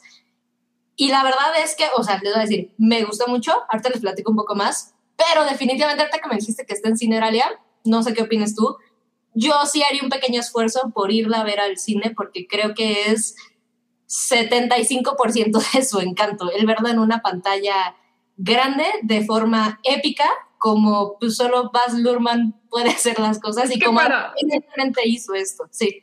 Es que para, esas son las películas de Baz Luhrmann, son espectáculos, son, son sobrecargadas, o sea, él si pensamos en el movimiento, este, movimiento rococó, él es el, el artista rococó de, del cine, está todo súper cargado y hay muchísimas cosas en pantalla que tienes que ver y admirar. Y apenas en la pantalla, o sea, si, si lo hubiera visto, quizás me hubiera gustado más si lo hubiera visto en el cine. Que fue lo que me pasó con la película de Great Gatsby, o sea, no, no está tan chida, pero me fascinó verla en el cine. Y para mí le tengo buena memoria de esa película porque la vi en el cine. si la hubiera visto de otra manera, quizás hubiera sido como que, mm, no sé. Yo, fíjate que estoy segurísima, estoy segurísima de que esa es la situación con esta película. Les platico. Yo me la pasé muy bien. Es una película de casi tres horas. Eh, bueno, dos horas cuarenta minutos dura. 38, ya saben, créditos y demás. no tiene escena post créditos. Eh, pero, pues es una película larguita. O sea, para el promedio que esperamos, como que es algo a lo que ya le tienes que decir, ok, si le empiezo a las 11 de la noche, pues ya en una película de dos horas y media, ya, ya le piensas. Dicho eso, la verdad es que no es una película que me empezara a ver, precisamente porque pues, si están eh, como familiarizadas con el estilo de Baz Luhrmann, es algo que podría ser, sí, muy grande y muy vistoso y lo que sea, pero aburrido es, es de las últimas cosas que podría ser algo de Baz Luhrmann. Entonces, no, no me pesaba la duración. Eh, y les digo, ahorita, ahorita como que entro en detalle, pero al final me gustó y sí pensé, creo que le habría sumado, o sea, si ahorita le di 6, 7, definitivamente le habría dado un 15, seguramente si lo hubiera visto en el cine, porque la cantidad de, de escenas y como de locura que va creciendo a lo largo de la película es algo que es evidentemente genéticamente diseñado para que te transmita absolutamente toda la emoción eh, en combinación con la pantallota y el sonido y, y si es una, una este, experiencia colectiva, puta, me imagino lo, lo, lo, épico que debe haber sido ver Elvis en, en, el cine. Bueno, de hecho por ahí hay un episodio del Hype en donde Cabri y Salchi platican de esto y ellos, que sí la vieron en el cine, estoy casi segura, cuentan de esta parte, que incluso les tocó gente que aplaudía en la función. Y no lo dudo, o sea, no lo dudo para nada. Es, es una película que yo me atrevería a decir que es falsamente una biopic, porque ahorita les diría, yo creo que no lo es, no es una biopic para nada, en el sentido de que sí habla de este personaje, pues es Elvis, ¿no? O sea, yo me atrevería a decir que no hay absolutamente nadie en el mundo que no ubique de qué le estás hablando cuando le hablas de Elvis. Y al mismo tiempo, creo que es una figura de la que no mucha gente sabe eh, muchas cosas, porque muy, muy honestas, pues la verdad es que la, la, cuestión de su muerte y toda la decadencia que tuvo al final es lo que termina opacando completamente la, la, carrera de Elvis. Y está su música y está su legado, pero pues la conversación siempre se va a, a esta parte, ¿no? Al Elvis gordo o a la parodia, etcétera, o a Las Vegas.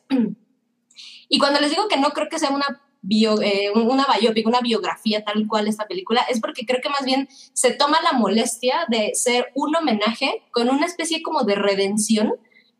Redención es una palabra a lo mejor muy fuerte porque no es como que se le acuse a Elvis de algo, pero, pero sí creo que hay como una, un intento, y, y diría bastante exitoso, como de resignificar el nombre de Elvis y de que como alguien que está viendo la película, sepas o no sepas, estés enamorada o no de Elvis, eh, nada más a cultura popular, etcétera, etcétera, terminas diciendo, me interesa saber un poco más de este güey. Eh, ni siquiera pensé, lo que creo que a mucha gente le pasa, ¿no? La escena de, va a morir, ¿qué va a pasar? Y, lo vamos a ver gordo, ¿saben? Es, es, es muy, muy increíblemente adorable el retrato que tiene de Elvis, sin ser una cosa... Eh, complaciente, como desafortunadamente hemos visto en mil biopics que, que, se han, que termina siendo molesto e incómodo, no lo es. Y, y, trata de ser algo como muy honesto. No es algo crudo, e, eso es otra, por eso le digo que no es una biopic, porque no, no vemos, por ejemplo, esta cosa que, que es incluso como Oscar Bate de las películas, las adicciones y el abuso de drogas, ¿no? Y la, la muy obvia este, el pico de la carrera de Elvis y luego su caída, etcétera, que, que son, son cosas que al público pues, le fascina, ¿no? Entre cosas que pueden generar mucho drama en, en, escena, con un actor además que lo hace maravillosamente bien, o sea, Austin Butler, mis respetos, porque me parece que en el tráiler a, a, mí me convenció en, ok, lo hace muy bien, se ve perfecto, sí quiero verla, pero siempre tuve como el miedito de que, por el tipo de figura que es Elvis, pareciera que todo es eh, como parodia, ¿saben? Es como, ok, ya soy el fulanito de aquí actuando como Elvis y, y, está muy limpio el trabajo, o sea, lo hace muy bien él como, como protagonista y además la forma en que está retratado el, el, el, el personaje, pues lo lleva muy bien. Se humaniza completamente, sí ves el nombre gigantesco que es Elvis, pero esta cosa curiosa que hacen con la narrativa, que es un poco jugarle con verlo desde los ojos del de el coronel, que es el, bueno, fue el, el, manager de Elvis, que también es esta figura que va muy pegada a, nivel cultura popular con, con, Elvis y todo lo que sucedió. Es como de estos managers from hell que tenemos de, de la historia de los músicos, que ayuda además muchísimo.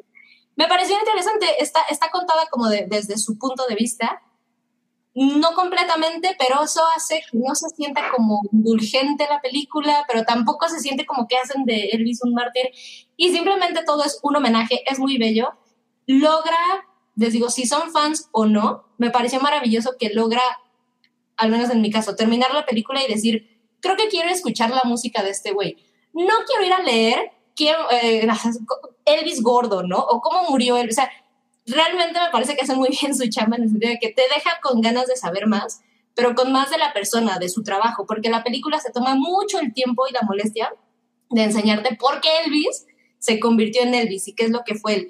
Y bueno, todo esto salpicado de la edición de locura que tiene Baz Luhrmann, esa combinación con... Em, esta, esta, combinación de música, por ejemplo, lo, vimos en Romeo y Julieta, ¿no? Tiene, tiene, yo les diría que si han visto el trabajo de Baz Luhrmann, podrían compararlo mucho más a, Romeo y Julieta que a, no sé, Moulin Rouge o alguna otra de, sus más famosas, porque hace esto, juega con ir y venir, la, de repente mete música moderna en una escena en la que, bueno, estás viendo la temporada, e, el tiempo en el que se está desarrollando esto, contra um, unas cuestiones de edición que se sienten ultramodernas y luego unos brincos en el tiempo sin perder para nada, o sea, jamás se sacrifica la narrativa, como, como es muy de, de Baz Luhrmann, pero tienes entonces en, pantalla de repente estos cuadros que se parten en, ocho y entonces al mismo tiempo para agilizar la narrativa, pues ves a Elvis chico y luego Elvis grande y luego en medio otra cosa. O juega muy bien con las imágenes, juega muy bien con, con todo lo que hace edición, música, etcétera.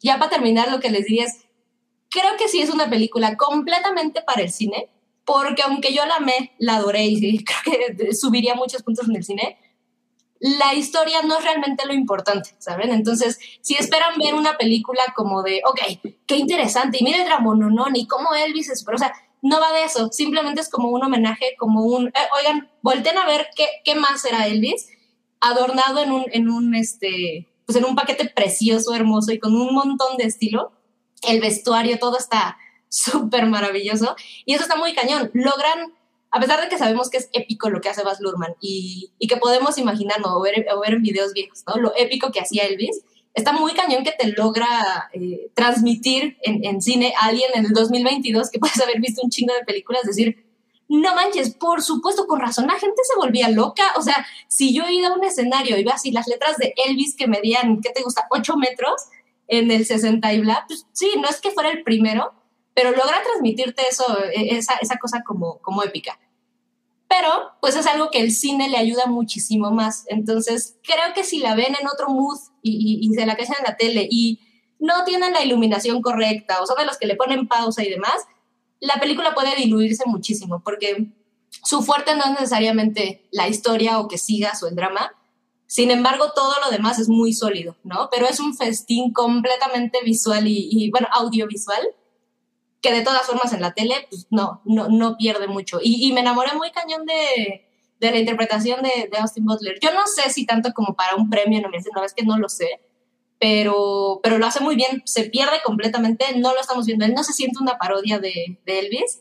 Y, y, es bien, e, e, es, satisfactorio, o sea, a pesar de que podemos conocer la, la tragedia de, de, lo que sucede con Elvis, se siente como, eh, como feel good la película, en el sentido de otra vez, esta como resignificación de lo que es el nombre de Elvis. ¿Tú cómo la viste, Oralia? Ya, ya, ya vi, ya vi muchas caras, ¿sí? eh, polémica.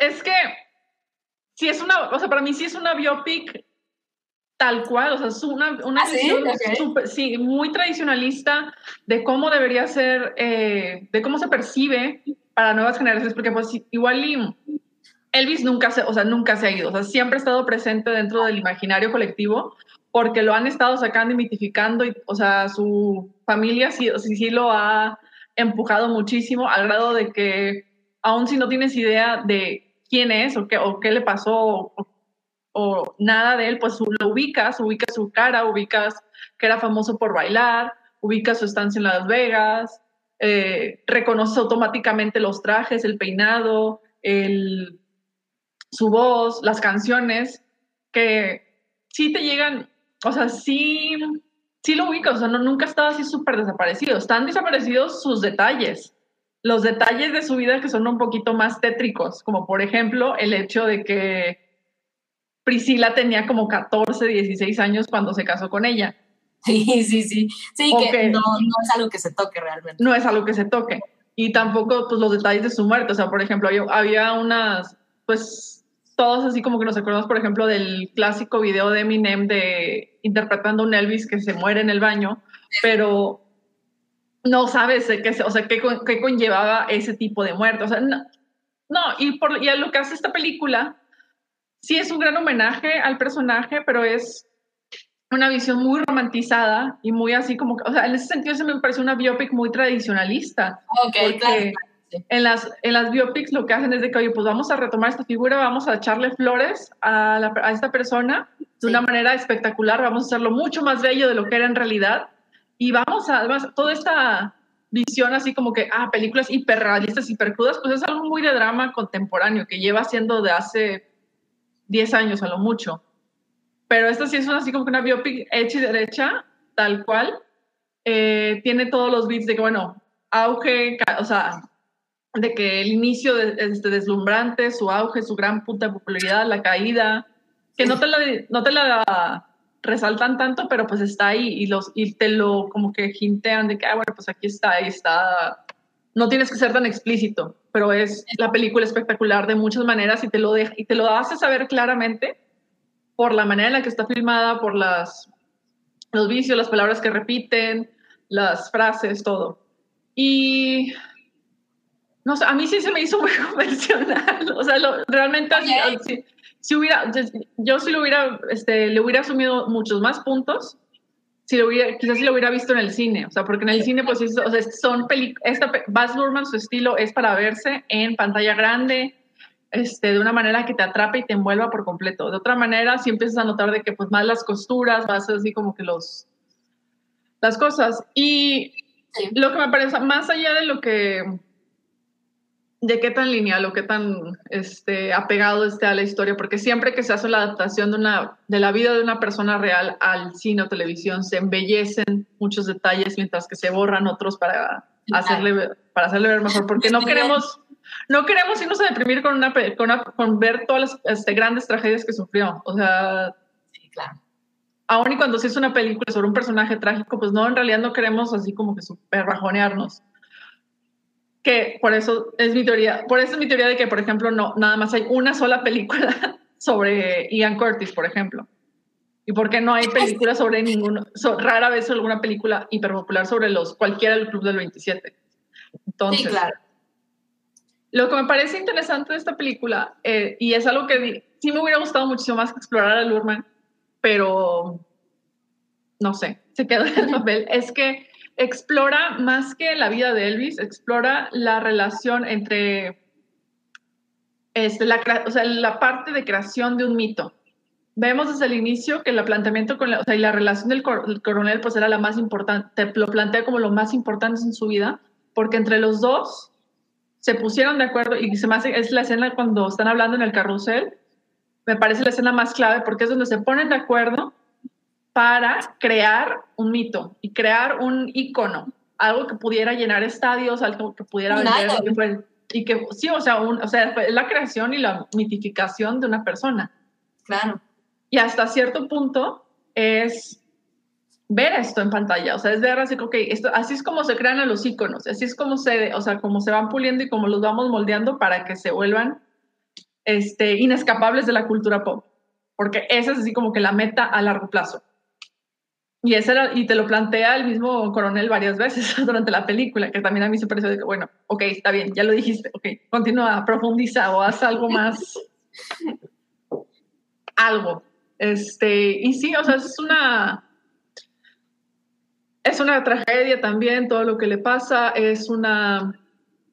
Sí, no se detiene. Cool. No se detiene, está muy cool, pero sí le falta más profundidad a la película, se queda en la mera superficie, lo cual pues también está bien, también es válido porque pues también es un persona, es, fue una persona con muchos issues y muchas cosas y pues muchas, este, aquí creo que el reto era más que presentar una biopic eh, by the book del del personaje sería, bueno, vamos a ver por qué es un icono.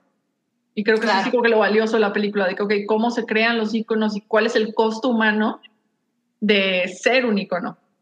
Eso. Más, o sea, está ahí, o sea, y te lo plantea, o sea, eh, pero para mí es así como que, ah, bueno, lo aviento, aviento esta idea, queda ahí y saludos, interprétenla como quieren, vamos a seguir haciendo así espectacular y no vamos a profundizar en ello para nada. Para nada, y eso es justo lo que te decía. Yo, yo por eso pensaba, pues no es una biopic en, el, en todo el sentido de la palabra, porque creo que, eh, pero bueno, sí es una, eh, te doy completamente la razón, Doralia, es una biopic en todo el sentido de la palabra a nivel comercial, sí, es una, o sea, yo más bien me refería no se toma el tiempo de profundizar porque más bien lo que les decía, para mí es agarra este, me gustó lo que dijiste, este mito, eh, este, este personaje que es Elvis, y sí creo que lo que hace es, pues, como que reacomodarlo, ¿no? O sea, porque seamos muy honestas, yo sí creo que la, la, percepción ahorita de Elvis, fuera de quienes son así súper fans y que conocen música, es el, ah, pues es esta figura trágica que ya saben, es el, el güey que llegó al pico y pues no logró manejar bien la, la fama y murió a razón de eso, ¿no? O sea, me parece que ese es el, consenso general que existe de, Elvis, cuya muerte se volvió mucho más grande que él. Y, eso está muy cabrón de decir, porque lo que vemos en la película es el nivel de, tamaño que tenía, que tenía Elvis, que también esto es lo que se toca ahí, a nivel como Estados Unidos, ¿no? Y, Local. sí. Sí, sí, sí. Sí, yo también, o sea, algo que me sorprendió también de la película es saber, o sea, saber así como que, y que la misma película te lo presentara que era un artista muy local porque nunca tuvo una gira internacional. Yo siempre pensé, o sea, en mi imaginario siempre pensé que, claro, voy en algún punto se fue de gira. Yo no sabía eso, de hecho. O se fue de gira por todo el mundo. Tuvo que haber hecho por lo menos un par de conciertos en Japón, que es lo que todo el mundo. Claro. donde todo el mundo llega. Pero sí fue así que, ah, mira, cool, nunca salió a Estados Unidos. no, que, que, es otra cosa que juega ahí con la figura del coronel, ¿no? Incluso es como una especie de what if, no porque te lo muestren, pero sí te lo plantean como, como, como espectadora.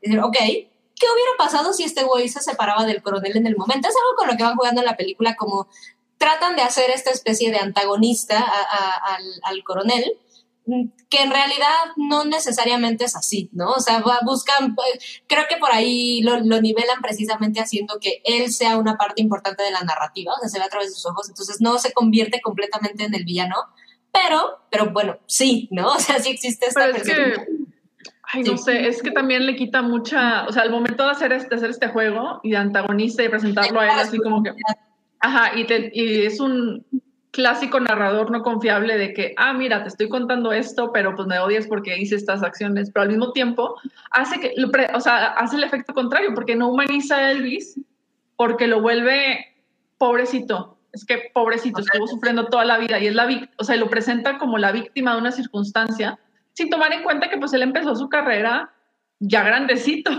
nunca, o sea, creo que comenzó como a los, si no me fallan las matemáticas, como a los 20, entonces pues dices, pues, con todo y todo, o, poquito antes, es así como que...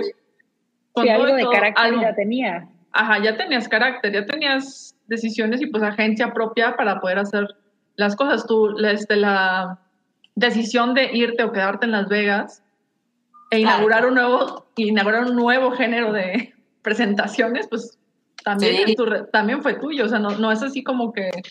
Sí, siento que la película lo. Sí, creo, perdón. Sí, que la película. Lo, o sea, el momento de querer, de jugar con, ah, de jugar con este.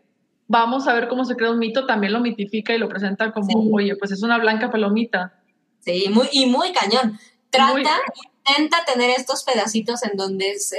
de cierta oscuridad que le da... Pero es que el problema es eso, es que no, que no lo profundiza, te plantea estas cosas de manera muy superficial y espera que tú llenes todo lo demás y que sí. asumas demás. ¿Qué digo? Está bien, se vale. es lo normal de en una biopic, la verdad. Sí, sí, pero además en una, en una biopic, biopic de Baz Luhrmann. O sea, yo les diría que, dicho todo esto, la verdad es que creo que podríamos resumir, es una película con, con, con poca sustancia, con poca sustancia interesante, pues, o sea, eh, hay, hay, mucho como, como fact de, de Elvis, ahorita decía, yo no sabía eso, hay muchas cosas que, por ejemplo, yo tampoco sabía, ¿no? Incluso, eh, no nada más si salió de gira o no y qué era esto, sino con quién grabó, con quiénes se conoció, que puedes asumir que por la, el contexto y la época, pues eran figuras que se conocían, pero pero me parece que si no, si la ve alguien que no es fan, toca varios puntos interesantes, por eso les decía, de salir e investigar el, ok, ¿qué más pasó con este dude, no? O sea, porque yo nomás me quedé en, en esta figura de Elvis, entonces, pues a lo mejor está interesante todo esto eh, de más, etcétera. Pero les digo, dicho eso, pues se queda muy cortita en ese sentido. Creo que sí es un producto completamente para cine, que, que no quiere decir que ya no valga la pena que lo vean en su televisión, pero sí es algo que es 90% espectáculo y, y, y 10% todo lo demás, porque se, va eso. los números musicales, bueno, está de más decirlo, pero son perfectos, te pueden emocionar, incluso viéndolos en tu televisión, te pueden emocionar muchísimo y la interpretación de, de, de él como Elvis es, maravillosa. Pero sí, le, falta, le falta mucha sustancia, pero tampoco es algo que podamos cachar en los, en los productos de Baz Luhrmann, o sea, es muy parecido a todo lo que estamos acostumbrados a ver de, de Baz Luhrmann. Es mucho espectáculo, perfectamente llevado a cabo y ya. ¿No? Aquí algo muy interesante que comenta Vero Alejo es, dice, y cuenta con la aprobación de Priscilla Presley, porque incluso ella estuvo en el estreno de Cannes. Sí, es también. Cierto. Y ya cuando dices hoy, pues es que había, había mucha familia así como que de... Pues sí, o sea, es un producto cuidado, está hecho así como que muy cuidadoso para, de la manera más respetuosa posible para que, pues, sí. a, o sea, para que, para que se remitifique para las personas que no saben qué onda con eso. Totalmente. Pero es un, buen... es un espectáculo maravilloso. Sí, es, es un gran espectáculo. Ay, sí, yo sí la quiero ver, la verdad, pero igual la voy a ver en HBO. O sea. Sí, sí, la pueden ver parte en su tele, pero yo sí les recomendaría, y saben, lucecita apagada, buen sonido, o sea, eh, échenle, échenle la, la, experiencia cinematográfica porque es una película ultra cinematográfica, o sea, de verdad, pues, así está hecha completamente. ¿Qué pasó, Aurelia? No, ya sería todo. todo.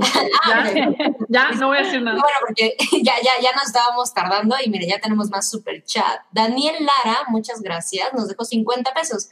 Derrapando al vivo, dinerito por el regreso de Mobley y un guiño matador de la patrona.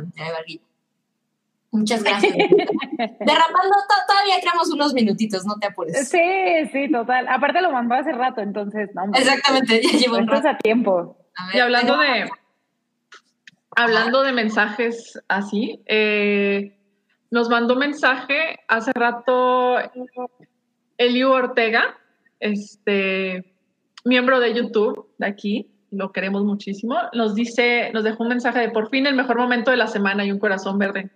Entonces, Ay. Gracias. corazoncitos para ti. Sí. También yo tengo que decir que también es el mejor momento de mi semana, ¿eh? Sí. Ay, sí.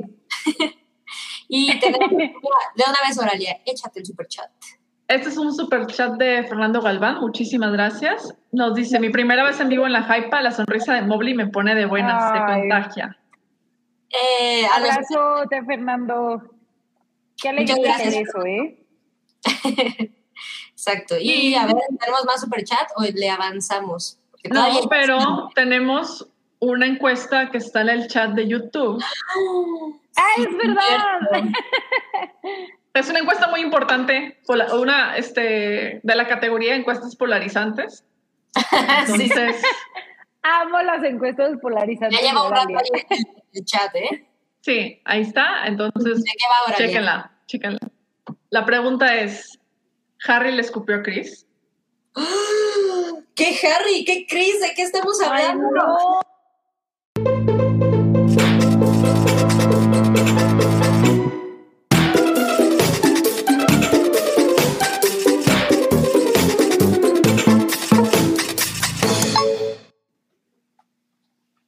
Híjole, ese es el momento que estaba esperando. Llegó, llegó, la notita más picante, así por lo que ustedes vinieron a sentarse a la hypa. Yo sé que les encanta el aperitivo, el café, el postre y todo, pero esta nota es, es la que ha estado cocinándose. Eh, si fuera barbacoa, llevaría como ocho días en el hoyo y lleva chiles de todo tipo. Les estamos hablando de. El estreno. Ajá. El estreno de la película Don't Worry Darling de Olivia Wilde en el Festival de Venecia. Que de por sí necesito es, saberlo todo. Es, es, es, algo que nació así, salpicado de chisma. Eh, está muy cañón, o sea, de verdad parece que se concibió el proyecto salpicado de chisma y, y no ha hecho más que crecer así como, como, como en Akira, así se siente que está creciendo este, este Como nivel. de- referencia, sí les, este, sí les, sí es la primera vez que están llegando aquí, es la primera vez que se enteran de esto, sí les recomendamos mucho que vean nuestro episodio pasado, donde hablamos de todo el contexto previo al Festival de Venecia. Exacto. Entonces, tomando todo eso en cuenta, el estreno de esta película, pues era algo que se estaba hablando desde hace muchos meses, sobre todo por las, este, Pues rumores, la pues, verdad. Pues sí, porque al final de cuentas no tenemos nada confirmado, no tenemos una fuente oficial, no hay una, no, no, no hay una fuente primaria para esto, entonces todo es a través de rumores y chismes que le dijo y que sí esto y lo demás. Entonces, en base a eso, tuvo el estreno y la primera conferencia de prensa de la película, que fue la imagen pasada que teníamos de Chris Pine mirando hacia el horizonte, este, completamente ausente. Pensando, no debí hacer eso. sí. Porque Siento que más bien la cara es como de, debí de haber invitado, eh, inventado un pretexto para no venir. Sí, sí, sí. Sí, porque durante la conferencia de prensa, eh, Olivia Wilde sí comentó que pues está la protagonista Florence Pugh no había podido asistir porque tenía otros compromisos, entonces con eso sí como que se zafó, este, alabó la interpretación de Pugh y Harry Styles, este, pues empezó a hacer comentarios eh, muy redundantes sobre lo maravilloso que es el cine y Chris Pine Qué oso también del comentario de Harry, ¿eh? Chris Pine, que este, tiene una carrera, en, sí tuvo, tiene una licenciatura en literatura, creció en, el, o sea, creció en el ambiente del cine y es así como que la persona quizás de las más este, experimentadas y con mayor, con mayor peso y carrera dentro de la... O sea, al me refiero con peso y carrera, me refiero a la longevidad de su carrera Claro. en la producción de esta película. no más se tuvo que poner, así fue de que aplicó, recordó los mensajes de su abuela y dijo, mira, calladito te ves más bonito, voy a llevar la paz, la voy a llevar en paz, tranquilo y que dentro de poco se acaba, tenga que durar lo que tenga que durar. Y después de la alfombra roja, pero fue la... eh, pues el estreno, pues todos se sentaron, estaban comentando que tanto Chris Pine como Gemma Chan vinían de la escuela de padres divorciados y sentaron a sus, separaron a los personajes como para que puedan haber conflictos, Conflictos. Los, los, movieron, les cambiaron los asientos a todos para mantenerlo lo más tranquilo posible y llevar toda la fiesta en paz. Sí. Sí, como, como acción de gracias con, con parientes este, peleados. Con parientes peleados, exactamente. También eso se notó en la alfombra roja porque hay fotos, por ejemplo, de Chris Pine con Olivia Wilde de un lado y Florence Pugh del otro, así como que vi, vi un, vi un, este, comentario que era cuando, cuando tu papá este, ponía orden entre tú y tu hermana para que se dejaran de pelear en el evento familiar. Todos sonrientes en la foto, ¿no? Sí, la- todas sonrisas, todas sonrisas. sí.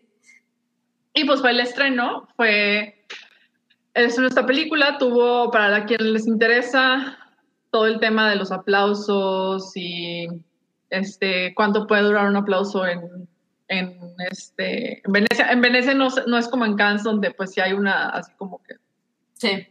algo tan, tan, que tenga que este, tenga tanto peso. Aquí los aplausos fueron de eh, cuatro minutos, pero, y ahí es donde está todo así como que también parte del chisme, es que no sabremos nunca si podría durar más porque al minuto tres Florence Pugh se levantó y salió de la sala, haciendo que todos los demás también se pararan y salieran de la sala. Dejando a Olivia como la última persona en retirarse. Exactamente. Sí.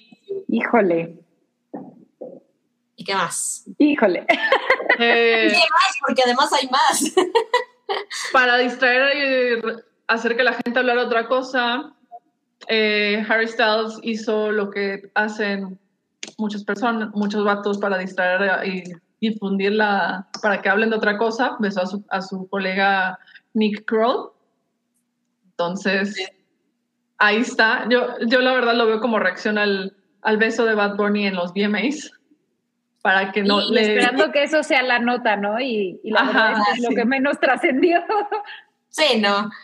No, no, no, a nadie le importó. No, pues cómo nos va a importar con todo lo que está sucediendo alrededor. Es que, es, que está... vamos, vamos a, iniciar. Todos son rumores, o sea, siendo completamente objetivas aquí, pues la verdad es que todos son rumores. Pero con esta misma objetividad, hay muchísimas cosas que han sucedido que van medio confirmando hasta cierto punto los rumores, porque existe evidencia, ya tenemos videos, tenemos fotos, y, lo que decía Bralia, es, es algo que ya lleva un buen rato pues, pues cocinándose, desde la preproducción, eh, aparentemente había ya como comentarios y, cosillas ahí, y, pues esto nada más viene como a, a ponerle el, pues el siguiente paso, que, que, todavía falta el estreno, pues bien, aquí fue el estreno en el festival, pero el 23 de septiembre es cuando veremos esta, esta película. Y faltan todavía varios eventos de prensa y demás, de donde, por cierto, Florence Pugh ya dijo, bueno, su equipo es, ella no va a estar en, en, esta, en esta promoción de la película, cosa que de todas formas, pues ya sabíamos, y de aquí también que todas las miradas estaban en no, pues no, no va a estar Florence Pugh, ¿no? Y, por ejemplo, una de las principales cosas que empezó a hacer ruido con, el festival fue que exactamente en el momento en que estaba la conferencia con Olivia Wilde y el equipo de, esta película, pues le preguntan a Olivia Wilde que qué onda con, con Florence Pugh y, y que, por cierto, por ahí existe también la idea de que bueno, no la idea. Eh, quienes estuvieron en el evento dicen que estaba súper cuidado qué podían preguntar. Y entonces los nos definitivos en esta conferencia con el equipo de Olivia Wilde y su película es no vas a hablar de Shia LaBeouf porque este es el chisme más reciente de, todo este desmadre. Bueno, era antes del festival. Y pues no, no necesitamos hablar de Florence, ¿no? Por supuesto que le hacen por ahí una pregunta y entonces pues Olivia... Sí, que esperaban, sí. Lo que ha estado haciendo es de, bueno, pues no pudo acompañarnos por conflictos de agenda, porque Dune 2, etcétera, y pues llega esta mujer a Venecia como de, no, no es cierto, sí estoy aquí, no más que con no el aperol. Sí, con el aperol, sí, sí, sí. Entonces, llega como a, a confirmar esta cosa de, ok, pareciera que sí hay una campaña o, ya una cadena de, consecuencias sobre pues Olivia Wilde y, lo que aparentemente fue un ambiente toxiquísimo de trabajo para muchísima gente. Yo diría que incluyendo Olivia Wilde, o sea, yo no sé cómo sientan ustedes al respecto, pero yo siento que no es que sea una mala persona que haya provocado esto, sino se le salió de las manos. Quizá no fue tan inteligente como para controlar, ya saben, todo este desmadre y pues también está sufriendo ahorita todo esto, pues no necesariamente con maldad o premeditado. Pues es que también, eh, algo que no también este, pensamos que son cosas intercambiables o demás, es que, pues vaya, ella es, o sea, ella originalmente es actriz, tuvo su primera, o sea, esta es su segunda película, entonces la verdad todavía le falta, quizás todavía le falta, esto es así como que prueba que todavía le falta aprender muchas habilidades de administración, de control de temperamentos, de... No es una chamba fácil, ¿no? No es un trabajo fácil, o sea, dirigir, pues al final de cuentas es coordinar un equipo gigantesco de trabajos para hacer, y hacer que todos se lleven bien para poder sacar adelante una historia y presentar una cosa, este, presentar una, pues una película al final de cuentas, hacer arte. Eh, y pues aquí lo que, o sea, lo que vemos, y leí también una crítica en la mañana al respecto a todo el discurso alrededor que dicen, oye, pero es que esto, este tipo de cosas pasan todo el tiempo en el cine con directores masculinos y no se habla porque está súper normalizado. Y historias de terror hemos visto peores con otros directores. Es verdad. Y no ¿eh? se habla tanto. Y se resalta mucho porque porque ella, porque la está dirigiendo una mujer. Y aquí es donde yo digo mi defensa de las malas mujeres, porque si, las, si los vatos pueden hacer ese tipo de cosas, o sea que no, no es lo más aplaudible, no, no es, no, no lo hagan, no, no lo hagan, no, propicionen este, ambientes tóxicos, pues las mujeres también, también deberían poder hacer este tipo de cosas, podrían también salir con su, este, con el actor, con la, con la coestrella del protagonista, pueden divorciarse de la manera que quieran y pueden... Al final de cuentas, todo eso son detalles privados que le alimentan el chisme. Por otro lado, lo veo y pienso, tan chafo y tan horrible está todo el nivel de chisme en esta era, en esta temporada, que nos traen esto y pues hasta, hasta a mí me parece de que, ¿saben qué? Vamos, de que en un punto llegaron todos, ¿sabes qué?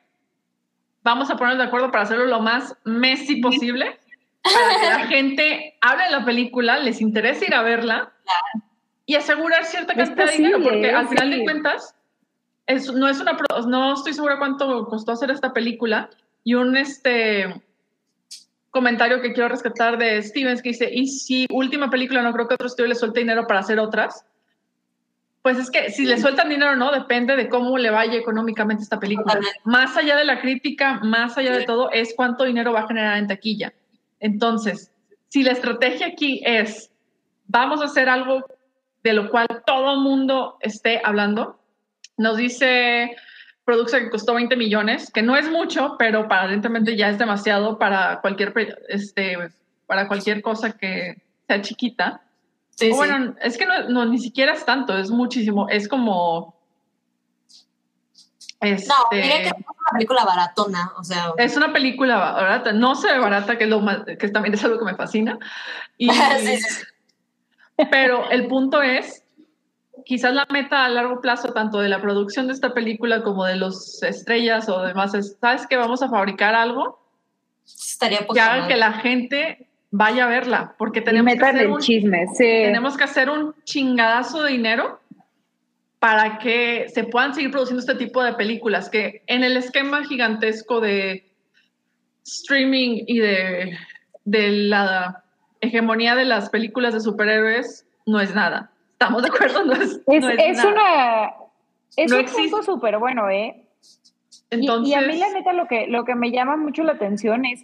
O sea, normalmente cuando hacen las películas, por contrato, los actores tienen que hacer. Eh, pues como los eventos de, promoción, ¿no? Entonces que ya siga, o sea, que Florencia como, no, no, no voy a ir y que esté ok, y que ella, o sea, es de las principales de la película, sí me llama la atención, o sea, ¿cómo estuvo esa negociación? ¿No lo cerraron de ahí? ¿O qué sabe ella? ¿O qué, o qué dice que como para decir no voy a ir y que, ok? O sea, no sé, me llama la atención eso. Se puede escudar con el hecho de que está filmando Dune, que también así como que tampoco es muy creíble porque también ahí andaba Chalamet en, en Venecia. Sí, sí, sí también Pugh tiene el otro estreno este año. Tiene, va a estrenar otra película dirigida por Sebastián Leilo llamada The Wonder. Entonces, no es un, o sea, así que digas, está perdiendo, está, va a perder oportunidades laborales por no, este, por no hacer la parte de rueda de prensa, pues en realidad no. No, la veremos en. No, ella. no, pero como dice Mobley, hay como una obligación que parece que se está zafando muy fácil, ¿no? Sí, o sea, no, no siempre, claramente, ¿no? O sea, hay veces que o sea, por ejemplo, si promueven Stranger Things, no traen a Millie Bobby Brown, ¿no? Traen a, o sea, actores secundarios o personajes de secundarios, ¿no? Por así decirlo. Pero, pero sí me llama la atención, o sea, que ella como que no esté participando tan, tan activamente, o sea, sobre todo en las películas, como que sí suele suceder que lo negocian desde el inicio, ¿no? De tienes que dar tantas entrevistas o, lo, o algo, ¿no? Eh, digo, de, quizá nada más estoy leyendo demasiado entre el chisme, pero a mí me late que, que, que, ya es algo que justo como que el chisme está tan viciado que dijeron, mira, ya, que no venga, no pasa nada, mejor y nos ahorramos como que vaya a decir algo que no quiere, o sea, que ella no quiere este, callarse, ¿no? Por así decirlo. Sí, no sé, está raro, está raro. Sí, está raro. Hay, hay, muchas cosas, sí, porque, o sea, podemos entreleer, entre, o sea, entreleer muchas cosas y asumir y pensar y decir, bueno, pues si se firman los contratos de esta forma, pero no sé, también existe el video que filtró Shia LaBeouf, ¿no? En donde aparentemente eh, él se termina yendo porque parece que lo que dice el igual es, bueno, sí, vamos a meter en cintura a, Miss Flo, porque pues, pues no hay tiempo para ensayar ni nada, ¿no? Entonces, eh, lo, que, lo que siento que aviva el chisme es, es, que existen estas evidencias que respaldan un poco la teoría, ¿no? Y decir, bueno, a ver, Florence Pugh no va a estar en las entrevistas, ¿por qué? Pero entonces te vas atrás y dices, bueno, pues está este video de Olivia Wilde casi, casi echando a, a Flores como de, bueno, vamos a jalarle las orejas porque yo a quien te quieres a ti en, en mi película, no Shia LaBeouf. Entonces, son estas cosillas que, pues sí, podemos entrenar y todo. Ah, hay cosas que lo, que lo respaldan. Si le volvemos a dar una vuelta, hay cosas que lo refutan. Yo no descarto para nada la idea de que, de que pueda ser, ya saben, el vamos a aprovechar este ruido y este chisme. Se me hace bastante sucio un poco, pero, pues miren, ya nada más, para llegar a la, a la, al, al, resultado de la encuesta que anda por ahí, les sí, quiero sí, dar... necesito, cuéntenme, perdón, Mira, cuéntenme ese chisme. es que con eso, es que eso justo respalda mi teoría Ajá. de que todo fue de que es que teníamos que hacer que la gente hable sí o sí de esta película para convencerles de que vayan a verla al cine ahora que salga. Porque ya he visto también gente, o sea, por ejemplo, mi timeline de Twitter que dice, oye, pues es que no tenía interés en ver esta película, pero gracias a todo este chisme, por supuesto que la voy a ver. Sí, esa es otra. Y Sí. lo que sostiene mi teoría Yo también es el momento del supuesto escupitajo. Miren, yo antes de llegar a ese punto, cuéntenme. no, no, no, le- les, quiero decir, para quienes estén aquí, que yo sé que todo el mundo seguro ya tiene el chisme y todo, pero le- le- les hicimos un mini timeline de, de cómo ha ido la chisma. Terminamos eso y entonces deliberemos sobre si hay o no escupitajo, ¿ok? Entonces, les vale rapidísimo. Tenemos que en septiembre de 2020 es cuando conocemos que Shia LaBeouf sale del proyecto y es cuando se suma Harry Styles. Septiembre del 2020. ¿ok? Estamos hablando de hace dos años. Luego, en octubre del 2020, arranca el rodaje de la película y hay un desmadre como de cambio de cast, incluyendo que iba a estar Dakota Johnson, sale ella, y luego hay como un intercambio de papeles porque eh, Florence Pugh se queda con el protagonista, con el rol protagonista cuando era el de Dakota, etcétera, etcétera. Y Olivia Wilde tiene un papel en, en la película también. Para noviembre del 2020 es cuando se hace como pública la noticia de que Olivia Wilde se separa de Jason Sudeikis, ¿no? que también fue como escandalazo porque llevan muchos años juntos y eh, estaban comprometidos y, e hijos, etcétera. Entonces, para esa fecha se, se sabe eso. Y para diciembre de 2020 es cuando empieza todo el desmadre de las acusaciones contra Shia LaBeouf y viene este reportaje de Variety en donde ellos dicen, oigan, ¿qué creen que nos enteramos? Que Shia LaBeouf no se salió del proyecto, sino que lo corrieron. Y entonces aquí como que la chisma de la película crece un Chan, chan, chan. Exactamente. Para enero 2021 es cuando empieza todo este desmadre de que Olivia y Harry Styles empiezan a tener una relación. Yo les pongo ahí en, en- en- pa- para quienes anden de, de, de- de toxiquillas, es desde un rato antes ya se sabía lo de la separación de ellos y cuando explota todo este desmadre de Harry Styles Olivia Wilde, la verdad es que ya estamos unos meses después, ¿no? Pero para quienes la quieren cancelar que por infiel es como hay otras cosas, pero bueno. Eh, para febrero del 2021, o sea, se echan relativamente poco tiempo, es el, el wrap del, del proyecto, termina el rodaje de la película. Para abril es cuando se empieza a poner ya poderoso porque empieza la promoción y todo lo que aparentemente sucedió en, en la, en la producción, incluyendo, no sé si se acuerden, de esta notificación legal que recibe Olivia Wilde mientras está hablando de, de su película Sí. que ya también voltea los ojos de mucha gente a pensar el, ok, yo, yo, yo me atrevería a decir, pues se le hizo una culera de esta mujer, o sea, el hecho de... Horrible. Y Se una le- invasión- se- igual y se le estaba escondiendo y, y Jason No, pero- dijo, mira, voy a estar aquí. No, pero es que, por ejemplo, para el, para el CinemaCon, de acuerdo a varios este, periodistas que sigo, está la, o sea, el nivel de seguridad y de filtros para pasar está muy cabrón. Entonces, está muy, muy difícil. Está peligroso. Está peligroso y, está, y es así como que ahí tuvo que haber pasado algo muy horrible para que dejaran pasar a un, a un vato cualquiera a darle los papeles del divorcio de esa manera, de- de- para que fuera de esa manera tan pública y tan horrible. Jason Sudeikis se defiende diciendo, pues no, yo no quería que pasara eso, pero, o sea, qué mal pedo, no estaba enterado.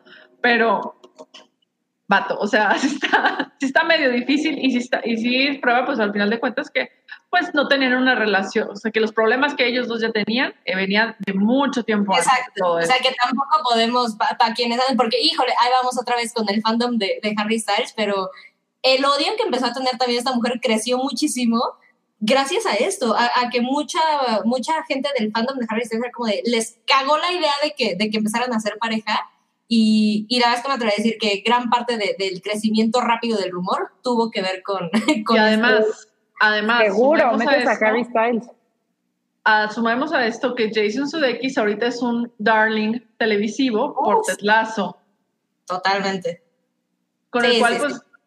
o sea, yo lo tenía, antes a esa serie yo lo tenía pensado así como que, pues interpreta siempre assholes, así como que no lo he visto en gran cosa, pero siempre interpreta assholes. Y ahora sí sorprende en un rol donde hace un personaje más bueno que el pan. Entonces, pan sí, exacto. Eso influye completamente en. Ajá, cambió por completo el percepción de la gente. Entonces ahí sí dicen, ah, qué culera, se estaba escondiendo, ah, qué culeras. No tenemos idea, pero se hizo.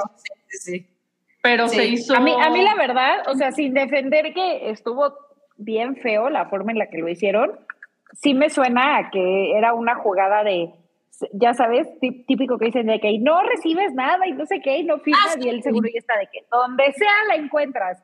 Y el abogado ha de haber dicho. Esa, esa es cochinada de abogados, sí. Sí, a mí me suena eso. O sea, sin, sin defender a Jason Sudeikis y obviamente qué, qué mal plan como, como sucedió. Pero sí, suena que fue de abogados. Sí, totalmente. Pero miren, ahí estamos en abril del 2022 para mayo del 2022 tenemos el estreno del tráiler de la película y aquí es donde empieza todo el chisme de por qué Florence Pugh no compartió el tráiler y por qué no etiquetó a Olivia Wilde. Aquí también empezó a crecer un poco, ¿no? Porque decían, no, es que Florence Pugh todos sus proyectos los promociona y etiqueta y demás. Y aquí se sentía como, como este silencio de redes, ¿no? Lo que, lo que empezaba a alimentar.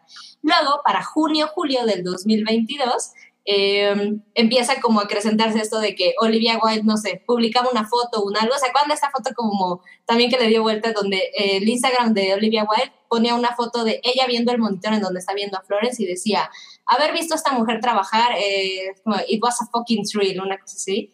Y entonces los chismes empezaron porque decían, Flores Pugh jamás le contestó la publicación, ¿no? Le etiquetó y no le puso ni corazoncito, no le puso nada. Dos palomitas azules. sí, sí, sí. Y aquí empieza un poco también toda esta que lo platicamos en la Hype, Em, de estas entrevistas que empiezan a dar por separado, en donde Olivia igual es súper explícita con la cuestión de el sexo oral que se ve en el tráiler y cómo el placer femenino es algo muy importante, y empieza a ver otras interacciones con Florence Pugh en donde ella dice que pues está chafa eso porque la película es mucho más grande que, que una escena de sexo. Y además, eh, ella por ahí menciona, ¿no? El nombre de Harry Styles, que, es una escena de sexo con el hombre más famoso del mundo. Entonces, eh, ahí vamos en junio, julio, Viene agosto ya 2022 y sale esta otra entrevista con Harper's Bazaar, en donde Florence Pugh es entrevistada, y aquí es donde vuelve a decir esta parte de que le, le, no dice que le parece ofensivo, pero que no le encanta la idea de que, pues, que una de las eh, conversaciones más grandes sobre lo que viene de la película es la escena de sexo, al mismo tiempo que pues Olivia Wilde es como de lo único que está hablando, incluyendo en Instagram, etcétera, entonces ahí se, se siente a través del el conflictillo. Y aquí ya no nos movemos mucho de meses. Tenemos el mismo agosto, que es cuando Shia LaBeouf dice, oigan, a ver, a mí no me corrieron del proyecto. Está hasta la madre de alguien que además está enterradísimo en polémica y en conflictos, pues decide salir a defenderse y diciendo, a mí no me corrieron del proyecto, pasó esto. Y es cuando un día después se filtra este videito en donde Olivia Wilde, pues no diría que le está rogando, pero dice algo completamente contrario a lo que ella declara en otras entrevistas de por qué sale Shia LaBeouf del proyecto. Que lo que declara oficialmente Olivia es, él, eh, lo que más me interesa es que toda la gente del crew esté tranquila, incluyendo a mi protagonista que es Florence Pugh, y por ahí mencionaron una frase como de eh, Zero Assholes Policy, ¿no? O algo así, como de no vamos a tolerar imbéciles. Y entonces, pues se les hace muy fácil decir, ah, este güey que está manchadísimo, pues ya. Y entonces Shia sale a decir, oigan, no, no me corrieron, eh, digo, no me despidieron, yo me salí. Y sea quien le quieran creer, pues esto viene otra vez a poner el chismecito de, bueno, pues alguien mintió, ¿no? ¿Qué pasó, Aralia? asterisco ahí porque Shia LaBeouf está en ahorita, este, aparte de que lo va a demandar FK Twigs por abuso emocional y por todas las cosas horribles que le hizo cuando eran pareja, él está ahorita, va a empezar su eh, peregrinación para redimirse porque va a protagonizar la siguiente película de Francis Ford Coppola. Está en el cast, entonces para que pueda salir en la película, tal y como lo hizo, es como lo está lo va a empezar a hacer Ezra Miller también. Sí. Eh, Shia LaBeouf también tiene que empezar a decir, pues a, pues a limpiar su imagen y de ver de más cosas, pero aquí lo a mí lo que se me hace muy gacho es que se lleva de calle a Florence Pugh Olivia Wilde, como, a ambas como a Florence Pugh por estirada y por no querer trabajar con él y pues nada. A, Olivia Wilde por, la pinta como mala directora porque no pudo hacer que su, que su elenco... ajá, o sea, ¿qué es esto? Y de paso, justo en esa también entrevista se lleva de calle a Alma Harel al decir que, la, que fue la directora de Honey Boy, su última gran película, por la cual también todo el mundo estuvo diciendo es que no, es que su interpretación estuvo increíble y es una lástima que lo no, lo hayan nominado a nada y cómo es posible que lo dejen pasar. Ya dijo en entrevistas que mintió absolutamente por completo de cómo era su padre. Entonces, sí, el exageró, que siempre no. Exacto, y pues si se acuerdan, si no se acuerdan o no, pero mucha parte de la publicidad de, Boy era es que esta directora está mostrando una historia 100% realista, es una historia así como que más muy verídica. Entonces también se la lleva de calle, entonces... Sí, digo, tampoco es una... una Combo breaker. Ajá, sí. la narrativa, pero por supuesto que es alguien que le, le suma a toda esta maraña de, de desmadre que está sucediendo. Y eso en realidad tiene muy poco tiempo y nos brincamos a pues, estos recientes días en donde ya tuvimos el estreno de la película en, en Venecia. Y ahora sí, vamos a hablar de la encuesta que les tenemos porque el último súper ah, Antes de que, antes de que pasemos a eso.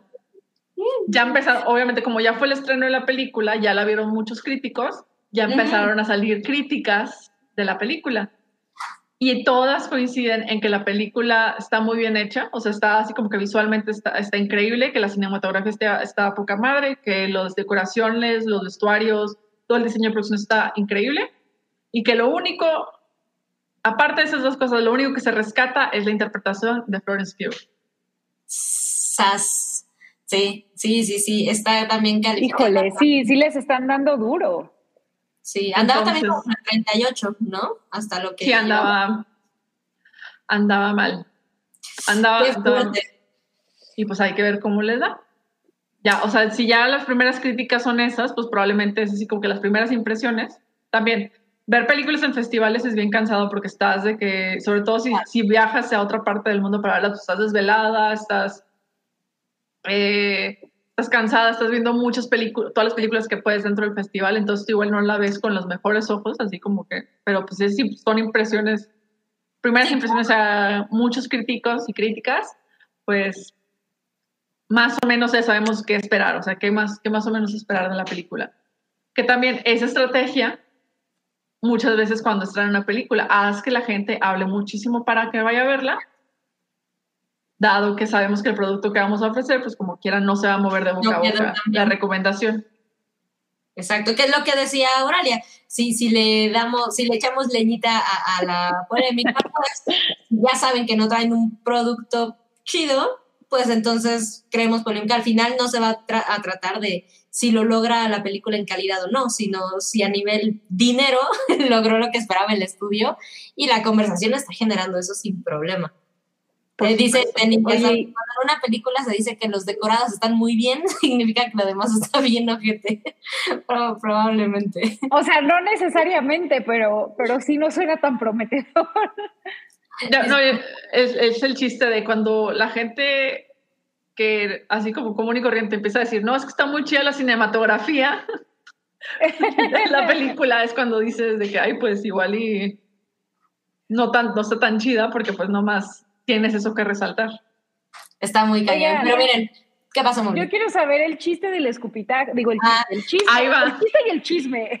Ya, ya, ya, ya les dimos toda la, la cosita y ahora sí, dinos, Oralia. Para eso está la encuesta en el chat. La encuesta en el chat es si ocurrió que Harry Styles le escupió a Chris Pine o no. ¿Vieron Esto fue. Yo sí lo vi. Yo sí lo vi. ¿Vieron el videíto, el clip? El supuesto. No, Sí, es que es una, es una grabación donde este, dentro de la, de la de la premier, o sea, ya al momento ya que, apagó la película y están así como que viendo que ¿qué más? Harry Styles se levanta, hace, hace así como que baja y al momento Apenas se van sentando. se van sentando Sí. y Harry Styles mueve la cabeza de cierta manera que parece que le está escupiendo a la persona de al lado. Chris Pine y Olivia Wilde reaccionan así como que, ¿qué pedo? Y luego Chris Pine aparte hace así como que el chequeo hacia abajo de qué pedo y luego saca unos lentes de sol, así como que, ah, los traía perdidos y ya así como que pasa. Aquí estamos viendo en Ahí pantalla. está, ahí está el video para. ay, sí. Necesitamos verlo en grande. ¿eh? Sí. Producción. Bueno, se ve A ver. ¿verdad? Ahí está. Excelente. Hijo, qué, qué, qué, qué buena producción, ¿eh? Excelente.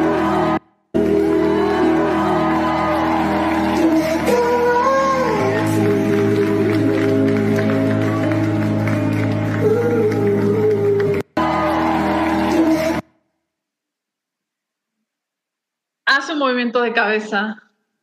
Ay, yo no veo nada, ¿eh? Yo tengo mi respuesta. Necesitamos volverlo a ver. Mira, Mobley.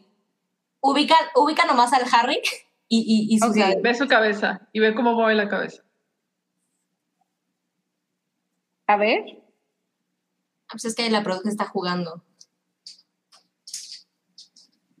Ok, ok.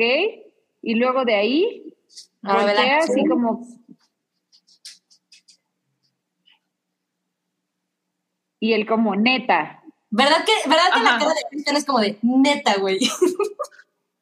Pero, pero honestamente no, no me parece que les, o sea, no siento Miren. que. Yo, le- yo Yo les no- voy a decir, yo, yo, yo dejaré que el chat y ustedes se peleen. Yo nada más les voy a decir lo siguiente. Yo creo, por ahí leí también, es, sí hay intención de escupitajo, no hay materia de escupitajo, pero para mí es definitivamente es una interacción hostil y, y, y a lo mejor me equivoco, pero yo lo que percibo es, y, y ya lo vi así, ya saben, del otro ángulo y demás, sí pareciera que es un- una declaración como de, güey, ¿me cagas? ¿Me tocó sentarme junto a ti? Ahí está, porque para mí, incluso Eh. esta cara que hace Harry Styles al, al- al final es como el de, this happened, ¿saben? Les hace como de, así es, así es, esto acaba de suceder. Ay, mano". no me parece tan claro, pero, pero no sé, igual, Ahí igual estoy... podríamos jugar. Ahí podríamos jugar un poquito con el juego de los asientos, porque Chris Pine está sentado junto a la pareja actual de, de Harry Styles. Claro. O, o la que se supone, porque el chisme ya La que también... supone, sí, ya, tam- ya me cambió quién sabe. Entonces, está eso. Yo la verdad no, o sea, como no veo materia de escupitajo o de chicle, si quiero, dijeras, bueno, se le cayó el chicle. Claro. No se, le, no se ve nada, o sea, no se ve así como que absolutamente nada. Y pues, no hay. No hay.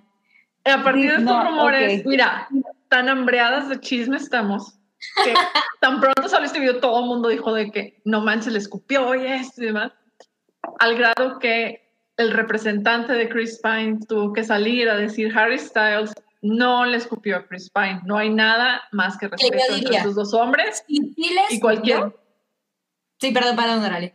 no, dice, cualqui- no hay nada más que respeto entre ellos dos y cualquier sugerencia de lo contrario es un intento absurdo y claro de crear drama. Y, y yo ahí diría, yo ahí eh, como, como espadachina de la chisma, yo diría, obvio tenía que decir eso. ¿Qué equipo es el que iba a salir a decir que no? Pues The Bigger Man, ¿no? Obviamente Chris Pine tuvo que decir, mira, vamos a darle cachetada con guante blanco a este inglesucho y di que, eh, pues no, no nada. No, es que yo, yo ahí difiero, ¿eh? O sea, yo- la producción definitivamente es un escupitajo.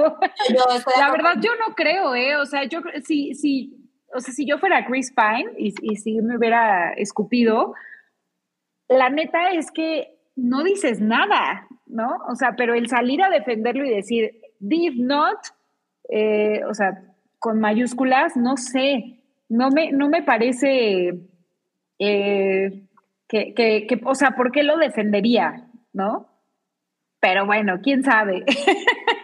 Pues yo, yo, yo diría que es como cacheta con guante blanco. Y mira, Hugo Irineo por ahí nos dice, en una de esas, ay, se me fue el, texto, en una de esas tiene la habilidad de escupir a mil kilómetros por hora tan rápido que no me vuelve la saliva.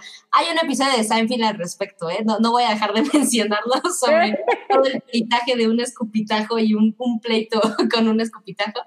Pero mira, John Jr. también dice, a lo mejor nada más le echó un airecito y olía alcohol. a lo mejor.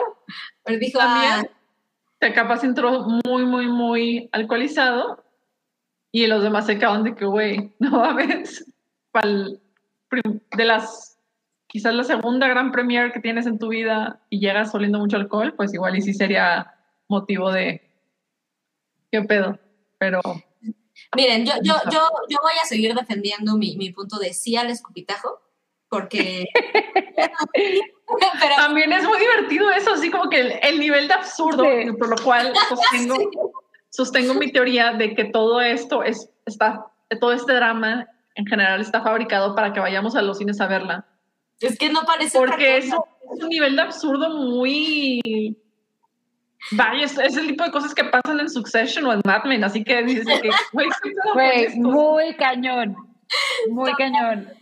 Totalmente. Y aquí además jugándole con el no podemos saber si es cierto o no y probablemente jamás lo sepamos porque pues sí, sí, juguémosle, sí es cierto, ¿no? O sea, sí es cierto que fue terrible el ambiente y que hay un tema entre Florence y Olivia, etcétera, etcétera. Si es eso, yo me atrevería a decirles, pues hay cierto nivel de profesionalismo que aparentemente se ha visto que en realidad jamás vamos a saber, ¿saben? O sea, eh, pensemos en, en Florence y, y, Chris Pine, ¿no?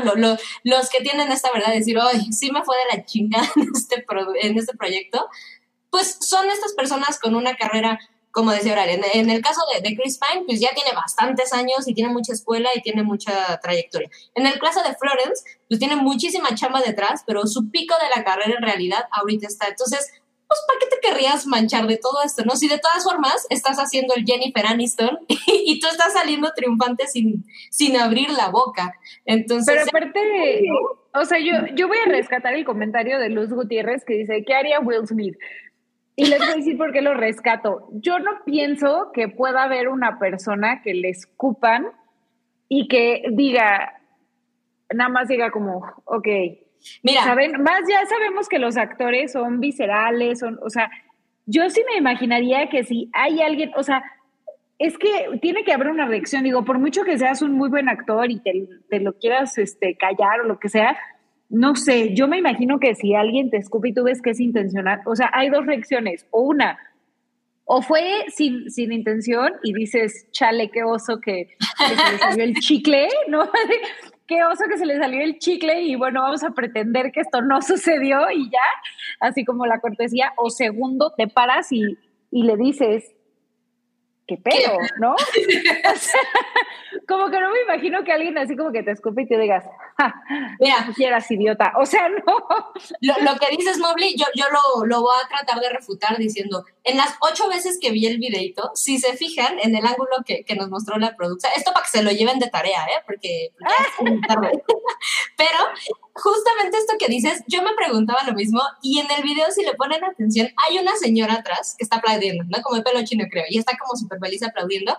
En el momento en que llega Harry Styles y que parece, o sea, post escupitajo, eh, en el momento en que sucede esto, la señora de atrás saca en chinga el teléfono y empieza a grabar. Y cuando Harry termina de sentarse y Chris Pine voltea en el video, ya saben que hace esta cara, o sea, primero voltea abajo como el de neta, o sea, que se ríe así como de, es neta, güey, se ríe, levanta la cara y lo que hace Chris Pine inmediatamente es voltear la mirada hacia donde está Harry Styles, que ya está sentado.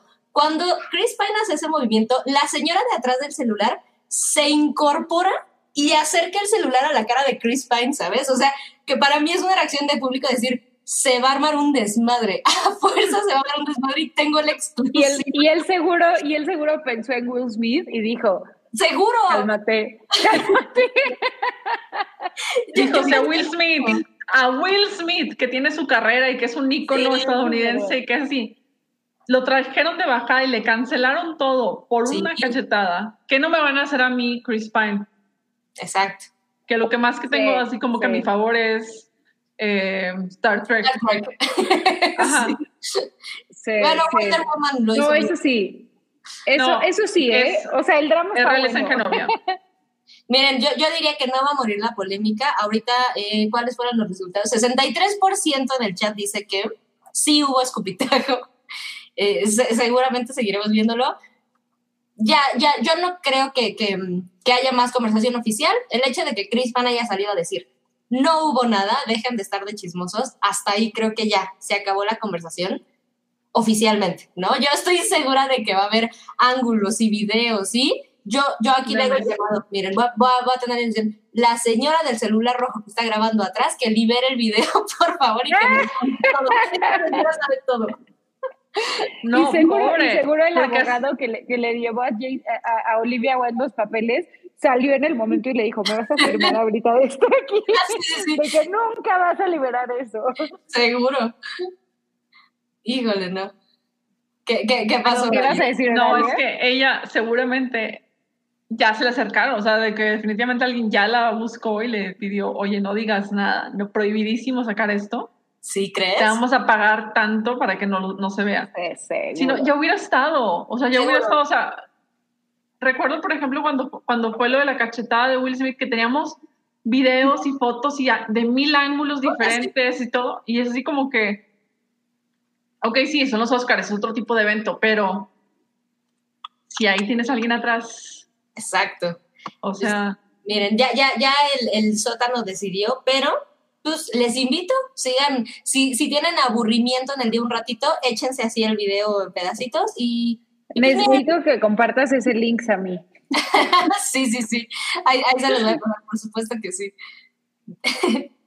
Pero bueno, hasta ahí va ahorita la, la, chisma con, con, esta película. Se estrena el 23 de septiembre. Ya veremos qué onda con la calidad de demás. Probablemente siga habiendo chisma.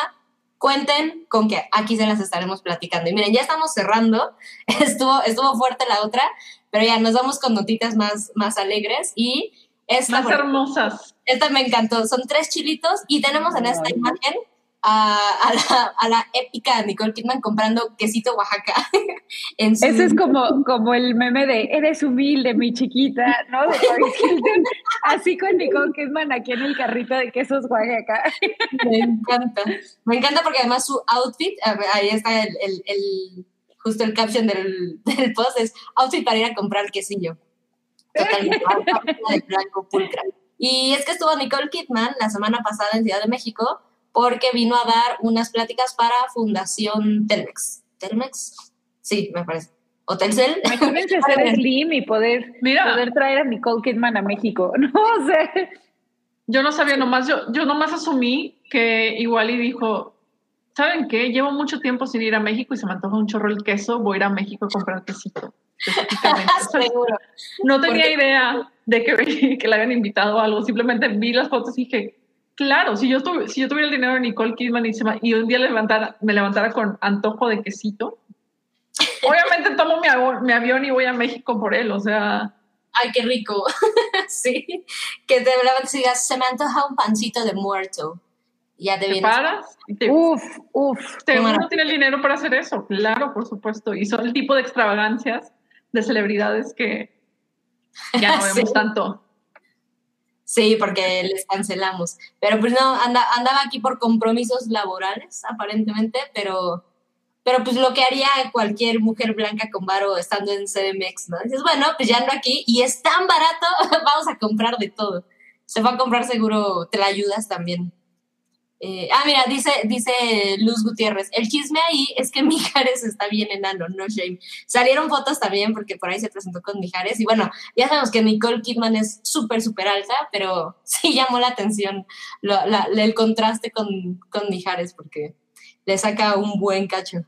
Ahí Mijares debió haber aplicado la de Tom Cruise. Exacto. Ponerse zapatos con tacones. Mira, podemos decir que Mijares es más seguro de su masculinidad que Tom Cruise. Eso sí. No me Bien por Mijares. Sí, súper bien. He ahí bien con, con Mijares. Bueno, eh, ahí tuvimos también a Nicole Kidman, ya nos estamos despidiendo y tenemos una última notita. Estas nada más son, son buenas vibras que queremos mandar para nuestra diosa ídola. Me, me encanta, ¿eh? Porque nos está viendo. en mis sueños yo sé que sí, me ve constantemente Jane Fonda. Sí, nos protege. Mujer o no, no, no, Ángel, yo estoy muy enamorada de Jane pero nos dio una noticia no tan chida en estos días. ¿Qué pasó, Oralia? Cuéntanos, tú traes... el Ay, pues avisó, anunció que tiene un tipo de cáncer y que está batallando contra él. Todo bien, pero que es, es algo que está comunicando, o sea, que está así como que, bueno, para que no escuchen rumores ni nada, de mi, sale de mi boca, aquí está. Así es. Y Y, por pues, ahí pues mucho amor para ella, ¿eh? Y, y- y Jane Fonda, de verdad, mujerón. Mujerón. No, está increíble. Y dijo hace poquito también que se sentía súper bien. eh, por ahí incluso decía, me siento más sana y fuerte que en muchas otras épocas. Lo cual me parece, o sea, que Jane Fonda diga eso, esa mujer ha, ha estado perfecta toda su vida, pero bueno. No, es que ya vida, tuvo, sí. ya tuvo cáncer otras dos veces antes. Por eso también ella fue muy vocal y mu- y hizo mucha campaña para hacer conciencia sobre el cáncer de mama. Entonces, esta es la tercera vez que enfrenta la enfermedad. Entonces, ella nomás avisó, estoy bien, todo bien, todo avanza, todo tiene que estar. Va a entrar a quimioterapia. Entonces, pues mucho amor y mucha fuerza. Tiene Sí, todo, lo- la respaldamos y nos lo que necesite, la verdad. Échanos un fonazo, mi Jane hacemos lo posible Sí. por ti.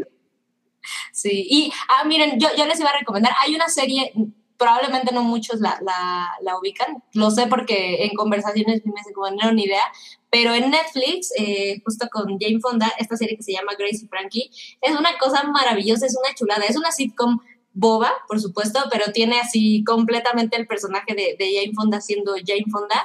Échenle un ojito, es una, es una cosa maravillosa de Netflix. Ah, y la película que tiene que protagoniza con Robert Redford, eh, tanto la que hizo en los 60 la de Barefoot in the Park, como la nueva, que creo que se llama, la, bueno, la más reciente, que creo que era for the Night, a ver, déjame les busco el dato. Eh, Ajá, no lo tengo. Este,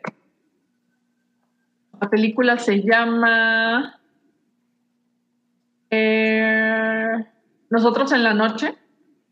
Es un drama romántico muy, muy bonito de este, dos, dos señores mayores que se enamoran, que poco a poco van conviviendo y se van enamorando. Entonces, esa también es, fue producción original de Netflix, está muy buena, Ok. recomiendo. ¿Sí? Miren, ah, y otra vez, I mean, al alcance de un botoncito en el Netflix. Sí. A Jane Fonda. y mucho amor a todos los que, a, a- a las que nos estuvieron esperando, a quienes estuvieron haciendo fila, porque echamos unos minutitos, andábamos en la prechisma, entonces, perdón, llegamos un, un poco. Pero mucho amor, ya estamos llegando, bueno, más bien, ya llegamos al final, la chisma estuvo, estuvo recia, ¿eh? Yo espero que Híjole. bebido su agüita porque el picor Sí. estuvo bueno.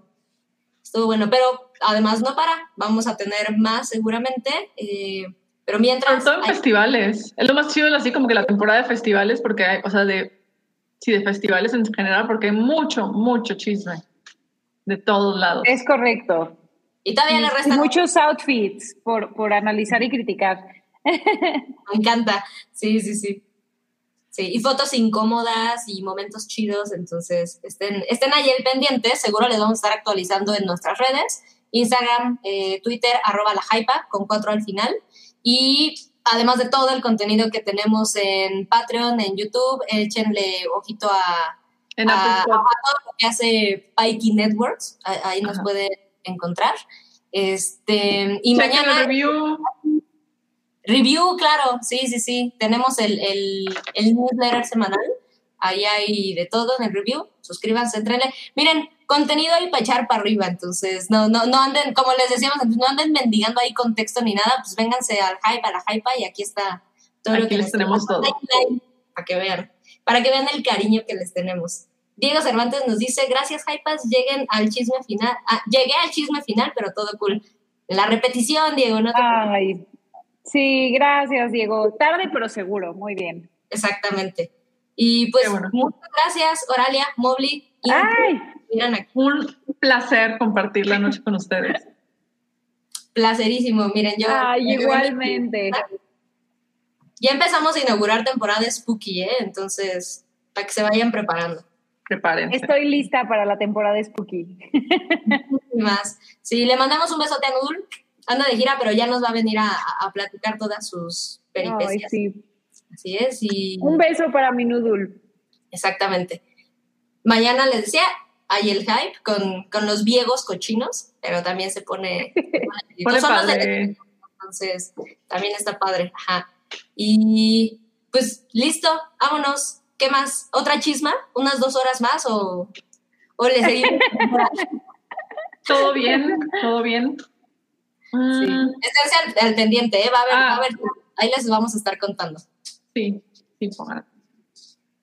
Va, pues muchas gracias. Hacen bonita noche. Bye, gracias a todos. Siguiente Bonita semana. noche. Chao. Bye.